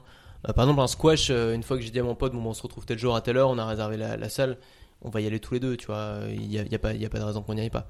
Donc ça peut être bien d'avoir un, un workout body, tu vois, un mec euh, avec qui euh, tu t'engages et tu te dis si demain, euh, moi je suis pas chaud, c'est toi qui vas me motiver, et puis si c'est toi qui est pas motivé, c'est moi qui vais te bouger, tu vois. Histoire qu'il y ait une sorte de hum, accountability, tu vois, Ouais. de, comment dire, de, Tu sais le traduire, ça? J'arrive pas à le j'arrive jamais à le traduire. Accountability. d'engagement vis-à-vis de l'autre, tu vois. Ouais. Tu t'es engagé, tu, lui, tu, lui- tu dois lui rendre, des, lui rendre des comptes en fait, c'est comme ça que ça se traduirait. Ouais, carrément. Et je- il y en a qui traduisent par partenaire de responsabilité que je trouve pas du tout parlant, quoi, en Oui, français. ça, non, ça marche pas trop. ouais, du coup, ouais, avoir euh, vraiment quelque chose comme ça, c'est pareil, avoir comme un contrat en fait avec quelqu'un d'autre. Et moi, je pensais aussi même à euh, ce qui se fait, c'est de donner de l'argent à quelqu'un. Et en fait, si tu fais pas, enfin, si tu fais bien ce que tu devais faire, il te rend de l'argent. Et si tu Ouais. le fais pas, justement, euh, bah, tu perds ton argent. Donc du coup, tu t'engages peut-être euh, 200-300 euros. Et à chaque fois tu vas au sport, il va te donner 15-20 euros. Comme ça, tu Ouais. vois en fait les conséquences de ton action directe. Et euh, tu vois aussi euh, pas que l'inaction, et ben tu, tu vas perdre tes 200-300 balles. Quoi. Ouais, c'est une bonne idée. Est-ce que tu as d'autres euh, conseils que tu donnerais J'avais testé moi un truc comme ça, euh, mais ça avait rien à voir. Euh, à un moment, je voulais m'imposer euh, de lire plus parce que je lisais pas assez. J'étais en voyage aux États-Unis et, euh, et je m'étais engagé, j'avais signé une lettre que j'avais donnée à un ami qui voyageait avec moi euh, pour m'engager à si je lisais pas, c'était quoi C'était c'était peut-être euh, 20 pages par jour, je sais plus, enfin, c'était pas énorme. Si je lisais pas 20 pages par jour ou 30 pages par jour, je devais donner euh, un truc du style, c'était une somme assez conséquente pour moi à l'époque, euh, quelque chose comme 200 euros un parti politique euh, qui, qui partage pas du tout mes idées, tu vois. Ouais. Et donc l'idée c'était, c'était pas seulement de donner de l'argent, c'était vraiment de, de donner de l'argent à quelque chose, à, à quelqu'un à qui t'as pas envie de donner Ouais. de l'argent, tu vois. Et ça avait vraiment marché, mais euh, c'était pas, je prenais pas de plaisir. C'est ça le problème, c'est que j'étais quand même Ouais. dans, un peu dans la, dans la souffrance, c'est-à-dire je le faisais, c'était pas la carotte, c'était vraiment le bâton, tu vois. Et euh, moi j'arrive quand même mieux à travailler avec la carotte qu'avec le bâton. Il faut que Carrément. J'ai envie de le faire, ça marche. Je suis, je suis d'accord. Je pense qu'il faut essayer de combiner les deux en fait. Il faut, Ouais. il faut vraiment le, le bâton. Il faut également que tu trouves du, du plaisir immédiatement Ouais. en fait. Parce que avoir euh, pour objectif de perdre du- des, des kilos etc. à long terme, comme tu disais, on est tous attirés par le court terme. même si, euh, enfin, c'est, c'est, il faut, il faut voir à long terme. Donc du coup, il faut vraiment réussir à trouver du plaisir à ce que tu fais, que ça soit aller à la salle de sport, des choses comme ça, et que ça soit vraiment immédiat, Ouais. et que t'aies pas que euh, la crainte du coup de bâton, quoi. Ouais. Euh, très bien. Si on passe maintenant à tes routines, est-ce que tu as des, des routines? Euh, j'ai pas vraiment de routine. Euh, ma journée est assez calibrée par rapport à mon chien, ce qui est très je promène mon chien tous les matins en me réveillant et tous les soirs en me couchant. Ce qui est pas mal parce que le matin, ça me force un peu à me réveiller, à sortir du lit. Il y a un truc qui pour moi est vraiment toxique, c'est genre, tu sais, tu te réveilles le matin, tu prends ton portable et tu passes une heure à glander. Ça, c'est Mhm. vraiment pas bon. Parce que quand tu commences ta journée comme ça, il y a très peu de chances que tu la termines euh, en étant productif. Généralement, tu, tu, tu, tu mets le, le diapason pour toute la journée. Et, euh, et donc ça, c'est vraiment pas bon pour moi. Donc, ça, si tu veux, ça motive. Le matin, moi, j'ai vraiment, j'aime pas du tout traîner au lit. J'ai vraiment besoin, à partir du moment où je me réveille, de me lever, de sortir de mon lit, d'aller prendre une douche, de promener mon chien. Tu sais, cette liste d'étapes, en fait, euh, qui est pas du tout, il y a, y a- il y a pas de miracle morning ou quoi que ce soit, tu vois. Mais juste, c'est une liste d'étapes imposée. Il faut que je le fasse. euh, qui fait en sorte que euh, je démarre bien ma journée. Et juste après, et pour moi, c'est très important de faire du contenu quotidien. C'est mon métier, tu vois. Donc, je- j'envoie un mail tous les jours. Et, euh, et ce qui se passe, du coup, c'est que j'inclus le contenu quotidien dans cette routine-là. Donc, je me lève, euh, je prends ma douche, je promène mon chien, euh, je rentre, je vais directement au café. Donc, tu vois, je prends pas le temps de me poser parce que si tu commences à te poser avec ton ordi, t'es foutu. Donc, je prends pas le temps de me poser. euh, je prends mon iPad, je vais au café directement en bas de chez moi et là, j'écris mon mail. D'accord. Et en fait, ce, cette routine fait que depuis que j'ai cette routine, euh, j'arrive beaucoup plus à tenir le contenu quotidien que avant quand je l'avais pas. C'est c'est une aide énorme d'aller au café pour travailler. Euh, c'est quelque chose qui, a- qui m'aide beaucoup à, à bosser, à avancer. D'accord. Et vers quelle heure tu te, tu te lèves? Euh, ça dépend des périodes. Généralement, c'est l'idéal pour moi, c'est 9 heures. Euh, alors, l'avantage d'être indépendant, c'est que t'as pas de pas de réveil, ça c'est cool. Mais euh, 9 heures, c'est bien pour moi. Voilà, ces derniers jours, j'étais un peu bon, j'ai pas mal de problèmes. Je me suis, je me suis fait piquer de ma carte bleue, des trucs. Donc j'ai- ça a été, du coup, je me suis couché tard. J'ai des trucs qui empêché de dormir. Donc euh, donc c'était plus 10-11 heures. Euh, mais là, j'essaie de me recaler. Je vais me remettre à 9 heures. Euh, 10-11 heures, je suis pas bien. Moi, je- 11 heures, je peux pas passer une bonne journée. Je suis, tu as ta tête dans le cul toute la journée. T'es pas. En plus, on est en hiver, donc t'as l'impression que genre c'est encore le matin, la, nuit- la nuit est déjà en train de tomber. Ouais. Psychologiquement, c'est dur. je Ouais. trouve ça dur, ouais. Euh, je trouve ça assez déprimant. Après, se lever à 6 heures, je trouve ça dur psychologiquement aussi. Moi, je, je connais des mecs qui le font depuis longtemps, ça marche très bien. Moi, j'ai essayé le truc euh, du Miracle Morning, de se lever à 5 heures tous les matins. Ah, c'est dur quand même, tu vois. En fait, c'est surtout socialement. T'as t'as plus de vie sociale, en fait. Tu peux plus sortir le soir. Euh, parce que le moindre truc, le samedi, tu sors, tu vois des potes, euh, tu te couches à minuit, une heure, euh, t'es niqué pour le reste de la semaine, tu vois, ça te casse ton truc complètement. Donc euh, je préfère être calibré. Alors moi je pense que c'est important quand même d'avoir des, des rythmes, mais je préfère être calibré sur le reste du monde et donc de pouvoir encore avoir des amis plutôt que d'être calibré sur un truc que j'ai lu dans un dans, dans le bouquin d'un américain qui. Alors oui c'est bien, c'est agréable de, se de, de, de travailler quand tout le monde dort. J'ai essayé l'inverse aussi une fois. J'ai essayé de me, de me coucher à 5 heures du matin. Euh, tous les jours. Ouais, ah, j'ai essayé, je sais pas, c'est Miracle, Miracle Evening, je sais Ouais. pas si ça existe, tu vois. Et, et en fait, alors ça, ça a été pas mal. Et en fait, je travaillais la nuit. Et donc, entre minuit et 5 heures du matin, je travaillais. Et donc, j'étais tout seul, tout le monde dort, personne t'embête, il se passe rien sur Facebook ni rien. Et c'était assez efficace. Et en fait, le gros problème que j'avais, que j'ai eu assez vite, j'ai tenu pendant peut-être deux semaines. Et après, j'ai eu un gros problème, c'est que le matin, j'avais un mal fou à me réveiller. C'est-à-dire que je me levais le lendemain matin vers midi, 13h, 14h, tu vois. Et c'était une torture, le réveil. Je sais pas Ouais. pourquoi. Donc, je pense qu'on a quand même une histoire d'hor- d'horloge euh, biologique. euh, Donc, maintenant, là, j'étais complètement foutu. Et c'était vraiment une torture, le réveil. Et la journée était vraiment pénible. Et en fait, le seul moment où je commençais à retrouver du plaisir, c'était à la tombée de la nuit. Donc, j'avais l'impression d'être un vampire. J'avais vraiment l'impression de complètement décalage. Ouais. Et, euh, et donc, au niveau de, de mon bien-être, c'était mauvais, mais au niveau de ma productivité, c'était assez efficace quand même. Ouais, carrément. Et hum, Je sais pas tu, si t'as des, peut-être tu fais le Miracle Morning, tu te lèves à quelle heure toi le matin? Moi, je, je me lève euh, tôt, je me lève à Ouais. 6 heures. Du coup, 6 heures? j'allais justement te, te dire. Euh, bah, j'ai lu évidemment le Miracle Morning, mais je crois que tiens, je crois que le Miracle Morning, en fait, ce qu'il faut juste en retenir, c'est d'avoir au moins des minutes pour toi avant de commencer ton travail. Et moi, en fait, je suis un peu comme toi dans le sens où si je me lève un peu trop tard, mais pour moi trop tard, ça serait 9h ou 8h, 8h30 plutôt. Euh, là, je commence à psychologiquement me dire, ah, ça y est, ma, ma journée est foutue parce que moi, je sais qu'il me faut quand même pas mal de temps avant de démarrer et que je vais commencer par faire du euh, foam rolling, de rouler sur euh, un foam roller, faire un peu d'étirement, des choses comme ça. Et c'est vite une heure, une heure et demie. Et si je me lève à 9 heures, euh, tu vois, je commence à travailler à 11 heures. Donc, comme, comme tu disais, j'ai l'impression que la journée est terminée et ça me met direct dans, tu vois, dans- je suis dans le mal là je me dis merde j'ai rien fait tout ça Ouais. Euh, donc Ouais, il y a euh, un côté assez agréable à se lever tôt et à savoir Ouais. que la journée devant toi. c'est ça carrément en fait c'est vraiment une- encore une, une histoire de satisfaction où tu te dis à 8 9 heures enfin ou 10 heures t'as déjà fait beaucoup de choses et t'es euh, t'es à fond toi après c'est vraiment compliqué à mettre en place surtout sur Paris parce qu'avant j'étais pas enfin, j'ai vécu un peu à Lisbonne et j'étais un peu plus euh, on était un peu plus en autarcie donc j'étais justement moins social moins so- sociable pardon et euh, c'était plus simple de me lever à 6 heures et de me coucher beaucoup plus tôt Ouais. et là donc ce que j'essaie de faire de me remettre dans, dans un rythme de me lever à 6 heures et d'avoir au moins 7 heures 7 heures de sommeil et si j'ai passé 7 heures je vais essayer de me lever à 6 heures et sinon je vais faire une sieste vers 14-15 heures.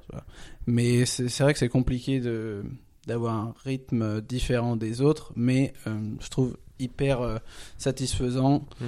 de se lever plus tôt après. euh, si j'ai pas de, si j'ai aucune énergie le matin, euh, je vois pas intérêt non plus à me lever à 6 heures. Oui. Donc euh, il faut, si, si tu te couches tous les soirs à minuit, tu te lèves à 6 heures, moi ça me va pas, je suis, je suis mort, ça sert à rien quoi. Ouais. Donc il faut arriver à trouver son rythme et et ouais, je, je, voyais aussi, euh, il y a Robin Sharma, je sais pas si tu connais, qui, a écrit un livre euh, 5 AM Club. Justement, c'est se lever à 5 heures du mat pour euh, pour travailler. Mais moi, je trouve que ils sont un peu trop catégoriques dans le sens où, enfin, t'as pas besoin de te, lever à 5 heures du mat pour euh, travailler un peu tranquille, quoi.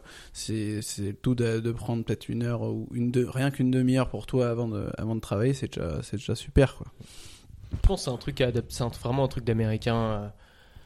Tu vois, c'est un truc d'américain, quoi, de, de se dire, euh, il faut que je sois dans, la, dans cette euh, souffrance-là, dans ce, cette, cette rigueur-là. Il y a des trucs intéressants à prendre. hein.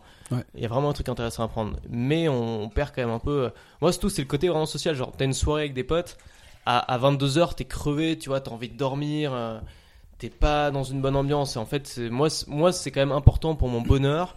euh, pour mon bien-être, euh, d'avoir une vie sociale épanouie. Et la vie sociale, généralement, c'est quand même plus le soir qu'en journée. Surtout que moi, mes potes, ils sont salariés, ils bossent toute la journée, donc euh, je vais pas les voir à 15h, Mm. tu vois. Et donc moi, j'ai beaucoup de temps libre dans ma journée, j'ai pas un travail qui me prend beaucoup de temps. Donc pour moi, ce qui me fait vraiment me sentir bien, c'est d'avoir fini ma journée de travail relativement tôt, avant midi si possible, tu vois. Et, euh, et là, bon, j'ai la chance d'avoir un travail qui est assez rapide à faire. Généralement, à midi 13h, c'est plié. Donc après, je peux faire d'autres choses, je peux me former, je peux lire des bouquins. Mais euh, ce que je devais faire est, est terminé. Et ça, c'est une vraie source de satisfaction. Mm. Euh, mais euh, j'ai essayé, je j'ai pas envie de sacrifier mes soirées pour euh, pour plus de matinées. Surtout que j'avais un autre gros problème, c'est que je, je je savais pas quoi faire de mes journées, tu vois. J'ai essayé de me lever à 6h, 7h pendant un moment, et c'est vrai que c'est très agréable le matin, surtout quand t'as fini ton boulot. Je sais pas, j'avais fini mon, mon travail vers 8 9h, tu vois, ou 10h et tu te sens tu dis waouh. Et après bon bah je fais quoi maintenant, tu vois? Et le reste de la journée, bah il y a plus personne, les gens ils bossent et tout, toi tu sais pas quoi faire. ouais, ouais. Et faut, avoir dans ce cas-là, faut avoir une journée vraiment remplie. Et je pense que c'est justement c'est pour ça que c'est un truc d'américain parce que c'est un truc de CEO américain, tu vois, qui ont 55 rendez-vous dans la journée, qui ont tellement de trucs à faire que la moindre minute est précieuse. Mais tu vois, nous après je sais pas toi, mais euh, moi je suis quand même un bon franchouillard. Euh, quand j'ai déjà plus de rendez-vous dans une journée, c'est un peu c'est un peu extrême, tu vois. Donc euh, je- je- j'ai vite plus rien à faire.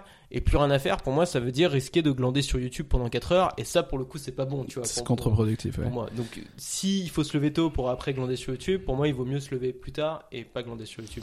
Ouais, carrément. Ça dépend de ton emploi du temps, peut-être. Je, par- je partage ton idée, mais moi, pour, pour le moment, j'arrive pas à me dégager autant de temps. Et donc, du coup, en fait, j'ai toujours l'impression qu'il faut que je me lève tôt pour, euh, Ouais. pour apprendre, en tout cas. Moi, c'est surtout pour apprendre, en fait. C'est que là, c'est au mois de, enfin, à partir du mois de juin, j'avais un peu perdu cette routine-là. Et je me suis rendu compte que j'apprenais plus rien, en fait. Et ça me dérangeait vraiment. Et je me suis dit, il faut vraiment que je me remette euh, à me lever tôt, justement, pour apprendre et des choses comme ça et pas trop travailler sur mon business, mais enfin, je sais que j'ai toujours trop de choses à faire et que j'espère bientôt être un bon franchouillard. J'aimerais, j'ai envie, j'ai vraiment envie, mais je suis pas non plus quelqu'un qui bosse jusqu'à minuit. Moi, Ouais. moi à 7 heures, c'est fini. Quoi. Si j'ai vraiment quelque chose à rendre, et encore là, je rends de compte à personne, mais si je dois sortir un podcast, je vais le faire jusqu'à 10 heures, mais ça arrive très très, enfin, c'est peut-être arrivé une fois, quoi. Je, je suis, je suis comme toi, j'aime bien faire quand même des, des pauses, j'aime bien, je suis quand même dans le domaine du bien-être, donc Ouais. euh, j'essaie d'appliquer ce que je dis, ce qui n'est pas toujours facile non plus, mais euh, voilà, j'essaie de faire des pauses, des choses comme ça, donc euh, finalement, euh, l'un dans l'autre, je suis pas à 12 heures de, travail par jour, heureusement. Euh, D'accord, est-ce que tu as des routines du soir, du coup? Pas vraiment. J'essaye de. tu vois, je prends pas mon téléphone avec moi au lit, ou rarement, sauf si j'ai envie d'écouter un podcast, mais c'est rare. J'essaie de lire avant de me coucher, un roman ou un truc qui est pas. En fait, j'évite toute stimulation euh, intellectuelle parce que moi, c'est ça qui m'empêche de dormir. Euh, que ce soit euh, chatter sur, sur Facebook, scroller sur Instagram, lire un truc où tu te dis waouh, c'est génial ce truc-là. Réfléchir à mon business, ça c'est genre de truc qui m'empêche le plus de dormir, tu vois, c'est me dire ah il faudrait que je lance un nouveau truc dans mon business ou penser au problème. Donc j'essaye de ouais, j'ai plus trop de problèmes pour m'endormir étonnamment. Je sais pas, le café pour moi ça a vraiment été la révélation. Pendant des années j'ai cru que j'étais un mauvais dormeur et en fait j'ai juste compris qu'il fallait que j'évite les excitants. Un truc aussi que personne sait, euh, manger du poisson le soir euh, peut t'empêcher de dormir. Ah. Euh, c'est un truc euh, où ça sécrète un truc, alors je saurais plus dire, il faut regarder. hein. Ça sécrète un truc qui, euh, qui rend le sommeil plus difficile. Donc le poisson vaut mieux le midi que le soir. par. Quand je mange du poisson le soir, je dors mal. Merci pour ça. Je sais, je savais pas. C'est tout bête, hein. Ouais, ouais. Euh, Non, mais oui, des fois, t'as des, donc, des petites choses. Deux qui- choses, tu vois, les stimulations intellectuelles, la lumière bleue, bien sûr, des écrans, tu sais, on a tous les filtres, les machins, Ouais. euh, ça j'utilise depuis des années, donc euh, c'est plus un problème. Euh, mais surtout les- la stimulation qu'on peut représenter le contenu que tu vas regarder. Donc j'évite de faire un, j'essaie de faire un truc chiant en fait le soir avant de me coucher. Et éviter toutes les substances qui peuvent t'exciter dans la journée, c'est tout. D'accord. Est-ce que tu regardes des, des films ou des choses comme ça? Non? Avant de m'endormir? Ouais. Pas trop. Non. Après les En films euh, m'ennuient, enfin moi je suis pas trop films et séries. Ouais. Donc à la limite ça peut marcher, tu vois. Je me regarde une série un peu, un peu chiante. euh, Ça y est, je dors. Ouais, c'est ça, ça peut marcher. Hier, je me suis regardé le, le truc de, de Bill Gates, là. Le, comment dire, le truc, il y a un truc sur Netflix, il fallait voir la vie de Bill Gates Oui. sur Netflix. Ouais. C'est hyper bien réalisé. Je suis pas fan de Bill Gates, mais je trouve ça hyper bien réalisé, et puis c'est vachement intéressant. Ça, ça m'a bien aidé C'est intéressant, tu vois, mais euh, ça c'est pas un truc qui me stimule de fou euh, intellectuellement. D'accord, très bien.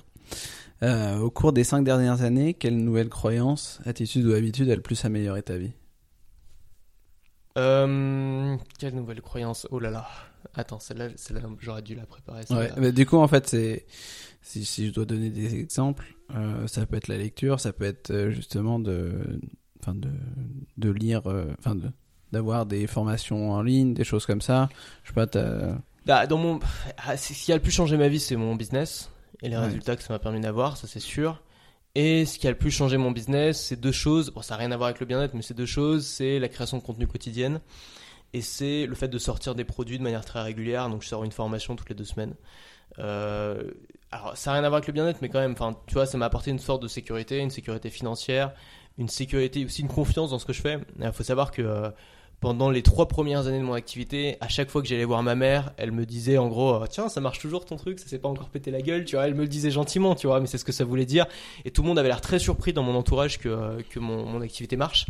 Et du coup, moi-même, j'avais des doutes en me disant, euh, est-ce que ça va pas s'effondrer C'est pas trop beau pour être vrai? Et, euh, et en fait, euh, ce qui s'est passé, c'est qu'aujourd'hui, j'ai acquis une sorte de confiance où je sais, j'ai appris à vendre, j'ai appris à connaître mon audience, j'ai appris à savoir comment créer un produit qui a de la valeur et qui, se- vend. Euh, j'ai appris en fait à fabriquer de l'argent euh, avec euh, dans un domaine que je maîtrise bien sûr, pas avec n'importe quoi, mais avec ça.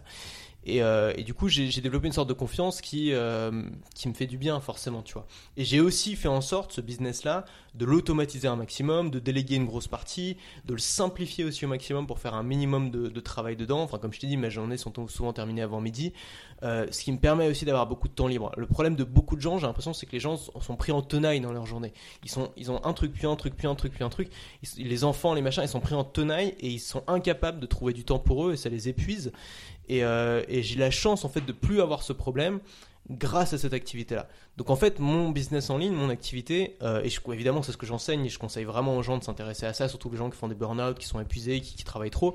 Euh, Il y a tellement de façons de travailler plus vite, il y a tellement de choses que tu peux automatiser, que tu peux déléguer. Tu as des outils comme Zapier qui te permettent de, supprimer la moitié des tâches que tu as à faire et de gagner quand même bien ta vie. que voilà, ça, te- ça te permet vraiment de retrouver du temps pour toi, euh, de, euh, de te former, de lire, de faire des choses qui te font du bien, de faire du sport, aussi de vivre aussi en décalage avec les gens, ça c'est génial parce que vivre à Paris, tu sais, t'as deux sortes, t'as les gens qui disent que vivre à Paris c'est l'horreur, c'est infernal et tout, et souvent c'est des gens qui ont vécu à Paris, mais qui ont vécu euh, comme un salarié classique, c'est-à-dire je me lève à 7 heures, je prends le métro en même temps que tout le monde, j'arrive au boulot, je rentre en même temps que tout le monde, je vais au sport en même temps que tout le monde, je trop les de courses en monde. même temps que tout le monde. Tu passes ta vie dans les embouteillages, dans les bouchons humains de gens qui qui te bloquent, les trucs partout, dans la foule et tout, c'est infernal cette vie-là. Quand tu arrives à avoir une activité en indépendant, même si c'est pas une histoire d'argent, juste à cette liberté-là d'être indépendant, euh, tu, peux te permettre, en fait, tu vas au sport à 14h, euh, tu, euh, si tu veux prendre le métro pour aller acheter un truc, bah, tu vas à 10h du matin. Enfin, tu vois, tu fais tout en décalage. La vie, elle est tellement plus simple, elle est tellement plus agréable à vivre comme ça, quand tu fais tout un peu en décalage avec les autres. Donc ça, pour moi, en, termes de qualité de vie, mon business m'a apporté énormément. Euh, c'est ce qui m'a, c'est ce qui a le plus changé, ça c'est sûr, tu vois. D'accord. Et Ouais, oui, non, non, je- Alors, ouais, je peux, je peux parler pendant 3 heures, tu lances là-dessus, donc mieux vaut, mieux vaut s'arrêter là. D'accord, très bien. De quelle mauvaise habitude t'aimerais te débarrasser? Euh, La mauvaise habitude de laquelle j'aurais à me débarrasser, il y en a plein de petites en fait. Euh, J'ai du mal à me concentrer sur, euh, sur un truc. Je pense que c'est un peu le mal de, de ma génération, peut-être de la tienne. Je sais pas que t'as quel âge? J'ai 29 ans. 29 ans, ouais, t'es un tout petit peu plus vieux que moi. Euh, c'est que on a quand même grandi avec pas mal de distractions, euh, surtout ces dernières années, et c'est assez difficile de se concentrer sur un truc long. Et pourtant, le, le format long, c'est souvent ce qui t'apporte le plus de valeur. Euh, je sais pas, tu vas voir un long film au ciné, tu, tu, tu, tu lis un bouquin, tu. Euh, moi, je me sens mieux quand j'ai passé du temps sur un format long que quand j'ai zappé sur plein de trucs, tu vois. Mm. Et, et malheureusement, j'ai encore des, des moments euh, régulièrement dans ma semaine où je tombe dans une sorte de puits sans fond de YouTube, Facebook, Twitter, YouTube, Facebook, Twitter. c'est, Ouais. Dès que t'as fini l'un, euh, hop, t'as, t'as du nouveau sur l'autre, donc tu fais une sorte de roulement euh, où en fait ça peut durer 2 heures, 3 heures, 4 heures, et tu te réveilles de ça avec des picotements dans les yeux en disant qu'est-ce que où est-ce que je suis allé en fait pendant 3 heures, qu'est-ce qui m'est arrivé en fait? Perdu, Pourquoi j'y suis allé T'as perdu début? la notion du temps, tu Ouais. t'es bousillé ta volonté. Après, bon courage pour ouvrir un bouquin après ça.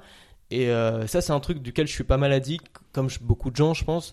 Euh, et c'est difficile, euh, c'est difficile de m'en sortir. J'aimerais bien changer cette habitude-là. Et Réussir à avoir plus de contrôle, on va dire, sur ma vie numérique, sur mes usages, et plus de volonté. Bon, c'est pas, un scoop, hein, mais euh, Ouais, je pense que ce qui, ce qui marche bien aussi, c'est de, de mettre un peu plus d'intention dans ce que, dans ce que tu fais, c'est-à-dire c'est de, ça. de se dire, je vais intentionnellement sur Instagram pour faire tel ou tel ob- objectif et Ouais. pas de te laisser, tiens, je vais ouvrir Instagram et finalement tu vas sur ça, après sur YouTube, et- etc. Et de fil en aiguille, tu sais même pas pourquoi t'es arrivé Ouais, là. ça. Moi, ça m'est arrivé ce matin. Là. Ce matin, je suis allé quatre fois sur LinkedIn.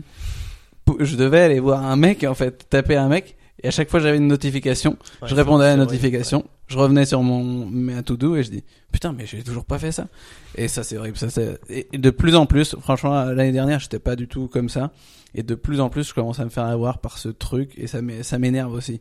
Donc j'essaie de, de me dire, il faut que j'y aille avec une, une intention. Mais des fois, en fait, t'as quand même une notification et ils sont, ils sont tellement bons, ces ingénieurs qui font ces, Bien ces sûr, réseaux sociaux qu'ils ils nous niquent. Voilà. Donc, euh, Exactement. Il faut se défendre. d'accord.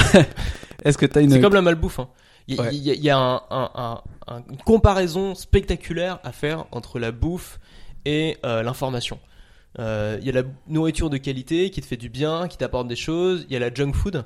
Hmm. C'est pareil pour l'information. T'as la junk food de l'information, ces petits formats courts là de 3, de 3 secondes. Le pire, je crois, c'est les vidéos Facebook. Tu sais, quand tu tapes sur ce fameux onglet vidéo, t'as que des vidéos super courtes, super vraiment de la bouffe. Genre TikTok, tu vois. Je sais pas si t'es Ouais. allé, c'est un- bon, c'est plus un truc pour ado, mais euh, j'ai passé 10 minutes sur TikTok pour voir à quoi ça ressemblait. Et je me suis dit, mais ce truc-là va détruire le cerveau de, de tous les ados qui sont dessus. Enfin, faut l'interdire, ce machin-là, c'est une horreur, tu vois.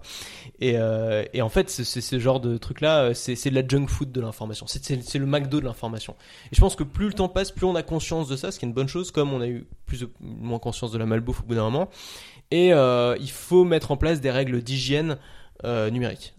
C'est indispensable. Je sais que ça fait un peu vieux con de dire ça, mais c'est vraiment important.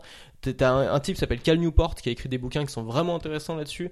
Rework, je crois que c'est un des bouquins. Ouais. Euh, Deep, euh, Deep Work, attends, je dois confondre. Deep work. ouais. Deep Work, ouais. Euh, travail profond. Vraiment, moi, il m'a foutu une claque ce bouquin. Un autre bouquin qu'il a sorti récemment qui s'appelle Digital Minimalism, Ouais. euh, qui est vraiment intéressant sur le concept. Euh, C'est-à-dire, c'est pas le concept, c'est pas de en gros vivre sans téléphone parce que c'est chiant. T'as besoin de Google Maps, j'ai besoin. Enfin, tu vois. Le concept, c'est d'être dans l'intention, exactement comme ce que tu m'as dit, de, de faire des choses intentionnelles sur son téléphone. Et le minimalisme, ça veut dire avoir moins, mais avoir mieux. Dire avoir moins de choses. Euh, peut-être moins d'apps sur ton téléphone, moins de produits Mm. technologiques, mais avoir vraiment des choses qui te procurent du plaisir, qui t'apportent de la valeur, tu vois. Donc, euh, donc il faut se former là-dessus, si tu veux. On est tous des victimes de ça. Comme euh, un gars qui sait pas qu'un McDo c'est pas bon, il va finir par aller chez McDo tous les jours. Évidemment, c'est, tout est fait pour faire plaisir à ton palais dans ces machins-là, où il va se bouffer des, du Nutella à la cuillère. Donc c'est une question de, de conscience. Il faut avoir conscience, il faut être informé là-dessus. Et euh, de toute façon, on se rend bien compte. si tu te bouffes un, un, kebab, tu sors, tu te sens pas bien. C'est pareil quand tu passes 3 heures à glander devant des vidéos Facebook, tu te sens comme une merde, tu vois. Donc tu te sens pas. Euh, alors que si tu vas au sport, c'est différent, mm. c'est pas du tout la même sensation. Donc écouter son corps, écouter ses réactions, c'est ça qui nous dit un peu qu'est-ce qui est bien pour nous, qu'est-ce qui est pas bien pour nous, tu vois. Carrément. Je, te rejoins là-dessus. C'est vraiment être conscient de ce qu'on fait, enfin prendre conscience en fait de, de ce qu'on est en train de faire. Et euh, justement, des fois être curieux de de ce qu'on est en train de faire. C'est-à-dire que se demander pourquoi on est en train d'aller euh, sur tel ou tel réseau en fait c'est comme en fait comme tu faisais la comparaison avec l'alimentation c'est que souvent on, on, va vers des types de nourriture mais sans vraiment comprendre pourquoi on fait ce, choix là et des fois en fait il faut vraiment être curieux par rapport à ça et de se dire bah tiens je vais vers ce, ce paquet de gâteaux ou vers ce réseau social mais pourquoi en fait? Qu'est-ce qui se passe aujourd'hui dans, dans, à ce moment là euh, est-ce que je m'ennuie? Et moi souvent c'est mon cas en fait. C'est je m'ennuie je suis comment je commence à me ouais, à m'ennuyer du coup. Alors j'ai envie d'un petit shot de, de, dopamine du coup, tu vois, je, me faisais chier sur, me, sur ma tâche, j'ai envie d'une notification. Et en fait, c'est vraiment comprendre pourquoi tu vas sur ces euh, sur ces réseaux-là et justement de mettre plus d'intention après derrière. Euh, c'est vraiment super intéressant ce que tu dis sur l'ennui parce que moi c'est vraiment ce que j'ai compris, c'est que en fait le problème c'est pas les réseaux sociaux, YouTube, Internet et tout. Le problème c'est euh, le vide dans nos journées. Euh, c'est ça le vrai problème. Parce que je sais pas, quand tu sors avec des amis, moi personnellement, j'ai pas envie de, de, scroller sur Facebook, tu vois, ou lire mes textos. Quand je sors avec des amis, je suis avec eux. Euh, ou alors quand je suis euh, quand je suis en train de faire une activité, je suis pas sur mon smartphone. J'ai aucun problème d'addiction au smartphone quand je suis en train de faire une activité. Hmm. Le problème, c'est quand tu es chez toi, que t'as rien à faire, que t'as je sais pas deux heures de, de trou à rien faire. Et que tu as ton ordinateur devant toi. Évidemment, le truc le plus sexy, le plus séduisant à faire, c'est d'ouvrir ton ordinateur, c'est pas d'ouvrir un bouquin. donc le vrai problème, c'est ça. mais dès que tu commences à remettre des choses dans tes journées, euh, d'un coup tu t'éloignes de, ton téléphone. Euh, et, en fait, ce truc-là, c'est le danger, c'est que évidemment, en fait, c'est que c'est plus facile d'être seul aujourd'hui qu'être seul avant, parce que être seul avant, on s'ennuyait à mourir. Tu vois, ok, tu lisais un ou deux bouquins, c'est bon, t'avais fini, sais plus quoi faire de ta mm. journée. être seul avant, on s'ennuyait, donc les gens ils se retrouvaient dans la rue, ils allaient jouer aux cartes, etc. Tu vois. Et en fait, aujourd'hui, être seul, c'est beaucoup plus agréable parce qu'on a toutes ces distractions, ces choses qui viennent nous, nous, nous faire, faire plaisir à notre cerveau quand on est seul. Donc être seul est beaucoup plus supportable, et donc on va avoir tendance à prendre moins d'engagement, moins rendez-vous, à moins sortir de chez soi, à voir moins de gens et donc c'est un cercle vicieux, tu vois. Et moi, la meilleure chose que j'ai trouvée pour m'éloigner de ça, c'est simplement de mettre des choses dans ma journée. Donc aller faire du sport, ça sert pas seulement à faire prendre du muscle, ça sert aussi à prendre du temps dans ma journée. Euh, aller travailler au café, pareil quand je suis au café, je vais avoir moins tendance à glander sur Facebook, euh, je vais être bien meilleur pour travailler. Euh, aller voir des mecs comme toi, tu vois, pour discuter. aller voir un ami, aller boire un verre simplement en couple un petit peu plus loin, tu vois, pour discuter. Juste le fait de sortir de chez soi, ça t'éloigne naturellement de ces trucs-là. Donc moi, c'est une assez bonne, euh, une assez bonne solution, je trouve, euh, et assez naturelle, et pareil, qui consiste pas à se forcer, à se fouetter, mais qui consiste vraiment à, simplement changer ses habitudes, tu vois. Carrément. Tout à fait. Euh, est-ce que as le vrai problème c'est l'ennui, je suis d'accord avec toi. Ouais, l'ennui c'est un gros, enfin une grosse problématique aujourd'hui. Enfin, on pourrait en parler des heures, mais c'est pas. je vais rebaptiser encore une fois. Est-ce que tu as une curieuse habitude ou une chose inhabituelle que tu adores? Euh,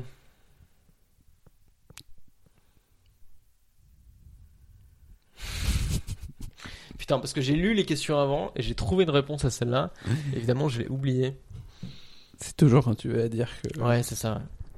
Euh, je, sais, je pas, je suis quelqu'un d'assez normal, je pense. Hein. Euh, ah, mais tous les, tous les gens normaux ont des habitudes curieuses. Moi, si tu veux, si je devais dire la mienne qui est euh, connue de tous, maintenant, une fois que je vais faire pipi, je, je, je, vais ici, là, et je fais deux, deux pompes minimum. Ça, ça se transforme souvent en 10, 10 pompes avec des variantes et des choses comme ça.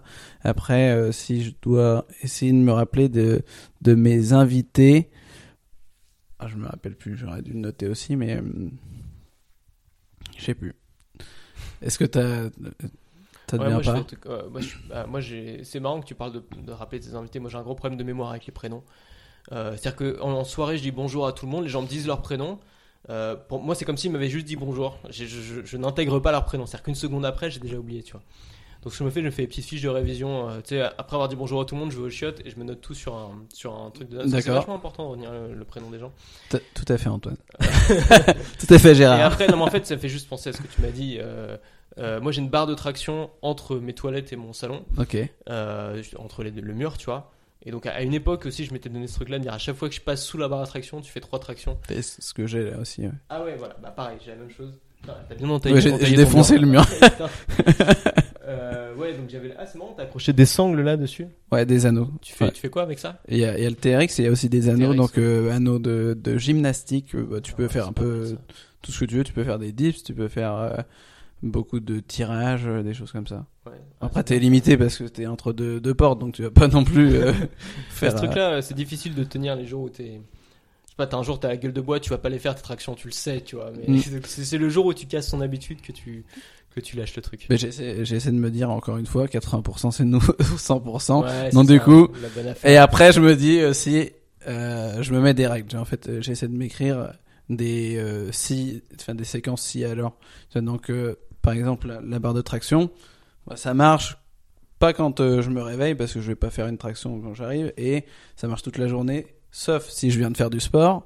Et euh, ça marche plus à partir de 19h, tu vois. 19h, j'estime que salut, tu me saoules, là, on est dans je... les 20%, là, Ouais, fini, on est dans les 20. Non, on est même pas dans les 20%. Ceux-là, ils comptent pas dans les 20%. Ah ouais. C'est vraiment la règle.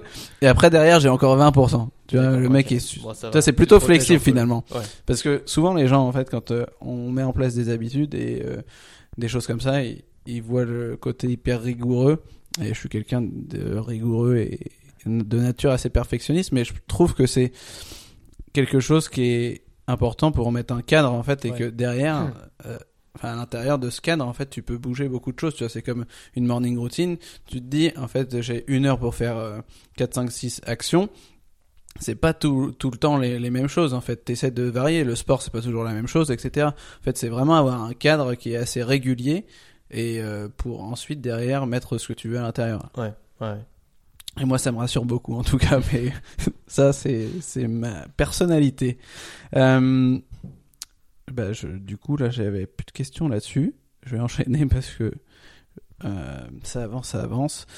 Euh, on a parlé de pas mal de choses, de ton sport, de ton alimentation, tes routines.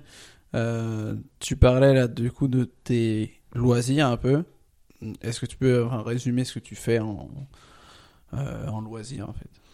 Moi, j'ai des, j'aime bien, j'aime bien explorer des trucs, mais je suis pas un gros preneur de risques non plus, donc je vais pas faire du saut en parachute, des machins comme ça. Euh, Il y a un truc que j'aime bien faire, euh, c'est des explorations. Alors, c'est devenu très populaire depuis que des youtubeurs le font, c'est de l'urbex. Urbex. Euh, des explorations. Moi, ça fait longtemps que je fais. Euh, J'ai un pote avec qui je fais, on fait ça depuis qu'on a, je sais pas, depuis qu'on a 14 ans, un truc comme ça. Et, euh, et on a visité pas mal d'endroits, des châteaux abandonnés en banlieue parisienne. Euh, on a fait pas mal. On a fait un hôpital psychiatrique abandonné de nuit en Belgique, qui était assez fascinant, J'avais vu la vidéo, ça, ouais. Assez dingue. Euh, on a fait, euh, on a fait les catacombes aussi plusieurs fois de Paris. Il y a des petites entrées un peu cachées.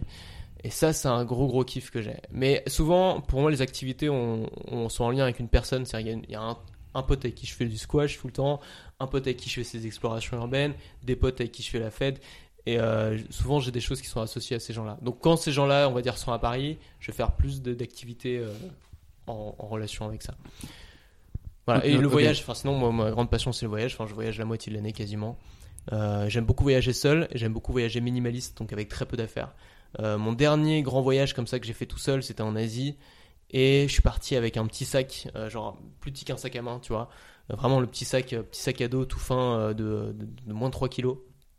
J'avais un change de vêtements. Tous les soirs, je faisais ma lessive dans les, dans les lavabos. Euh, et ça, pour moi, c'est l'immense kiff. Parce que tu arrives dans un endroit, tu, tu fais, enfin, t'as rien à faire, t'as rien à réserver. Tu arrives dans un lieu, ton avion il atterrit. euh, tu vas travailler dans un café, euh, tu te balades, tu visites et tout. Et puis le soir, t'es fatigué, boum, tu réserves ton hôtel. euh, la minute d'après, t'y es, tu vas te reposer, tu poses ton sac, le lendemain, t'es reparti. J'adore, euh, moi, j'ai enfin, je suis un obsédé la liberté. Et le voyage euh, léger et solitaire, pour moi, c'est une des expressions les plus pures et les plus enthousiasmantes de la liberté. Donc, ça, c'est ma, une de mes plus grandes passions. D'accord. Et c'est quoi le prochain voyage, du coup? Euh, bonne question. Je vais me marier, donc ça va être un voyage de noces. Euh, D'accord. interrail. Félicitations. Merci. Euh, ça va être un interrail. Donc, c'est une- tu prends un billet Ouais. d'avion Et euh, tu fais plusieurs destinations comme ça la suite en Europe. Ah, non, n'importe quoi, le mec. Ça fait combien de temps qu'on parle? C'est un billet de train, interrail, bien sûr. Oui, oui, mais- oui, pourquoi pas. Je, je- je- tu prends un billet de train et en fait euh, tu peux euh, voyager comme ça dans toute l'Europe Ouais. avec un seul billet de train. Enfin, c'est assez cool. Et, euh, et après, on va aller à New York euh, pour six mois probablement. D'accord. Six Euh, mois. Ouais, on va essayer d'avoir deux, deux visas touristes, donc deux ETSA à la suite, rester six mois là-bas. Euh, Enfin, on aimerait bien en fait vivre là-bas, mais c'est trop compliqué d'avoir un visa euh, investisseur ou entrepreneur. Enfin, il n'y a pas de visa entrepreneur, mais c'est trop compliqué d'avoir un visa investisseur, donc on va rester sur un visa euh, touriste. D'accord, très bien. Euh, on va passer maintenant aux quatre questions, trois questions de la fin. Ouais. La première, c'est la recette que tu aimes préparer ou le plat dont tu ne te lâches jamais? Euh, Il y a un plat dont je me suis jamais lassé, c'est le smoothie. Euh, je me suis fait ça tous les matins pendant des années. Alors en ce moment, j'en prends pas le matin, mais je me suis fait ça tous les matins pendant des années. Et dedans, je mettais plein de trucs, euh, des noix, des bananes, des kiwis, euh, de la salade aussi. Euh, par exemple, tu mets de la sucrine dans les smoothies, c'est très bon. Ou les, des pousses d'épinards, ça adoucit vachement le truc, c'est une Ouais. texture très agréable. Et ça, je l'ai littéralement fait vraiment pendant des années d'affilée, tous les matins, quasiment la même chose avec des fruits rouges aussi. Où je me suis jamais lassé. C'est un plaisir ça. Ouais. Mais euh, j'en prends plus trop parce que bon, C'est une autre, c'est une autre question. complètement. Attends, je suis complètement. Non, mais tu vois, ça fait beaucoup de fruits dès le matin, ça fait du sucre. Après, je suis pas forcément performant pour travailler juste après. Et euh, et comment dire euh, Et voilà. D'accord, très bien. En ce moment, je suis plus euh, petit déj protéiné, on va dire. Voilà. Ok. Bon, on on en reparlera un autre jour. Euh, deuxième question, quel est ton film préféré? Euh, j'ai réfléchi à cette question quand je l'ai vue parce que tu m'avais envoyé les questions et j'ai pas vraiment trouvé, j'ai pas vraiment un film préféré. En fait, la question qui était marquée sur le papier, c'était quel est le film que tu pourrais voir indéfiniment? C'était un truc Ouais, comme ça. ouais, que tu pourrais voir plein de fois. Et en fait, j'ai des films que j'aime beaucoup, mais que j'ai pas du tout envie de voir plein de fois parce que c'est des films qui sont émotionnellement assez forts, parfois un peu durs. Euh, ça va, tu vois, une fois ça suffit. Euh, si je vais vraiment voir un film souvent, ce serait un truc, style film Disney, euh, genre le livre de la jungle, c'est les vieux films Disney euh, qui ont bercé nos, nos enfances à tous et que tu vois qui ont un côté vraiment on a revu récemment le, livre de la jungle des extraits en tout cas sur YouTube. Et tu vois t'as une esthétique qui est particulière t'as des musiques qui sont très propres à ce genre de film là Euh, évidemment il y a un rapport à l'enfance qui fait que c'est sympa. Mais euh, je les trouve vraiment très plaisants et très artistiques ces, ces films les vieux films Disney mais je suis D'accord. pas je suis pas du tout un cinéphile euh, Ouais, tu, tu disais que Je tu pas- préfères euh, ouais. regarder, enfin lire très, des. euh, j'aime préfère la réalité à la comédie. Je suis pas un bon euh, spectateur. J'aime beaucoup la réalité. J'aime beaucoup les documentaires. J'aime bien les conférences. J'aime bien. tu vois, je peux mater des confs d'Oussama Hamar de deux heures d'un trait. je suis à fond, tu vois. Mais tu mets Game of Thrones, ça me fait chier. Enfin, moi, j'ai jamais accroché à ce genre de truc. Après, il y a quelques séries où j'ai accroché. Je suis comme tout le monde. Breaking Bad, j'ai adoré.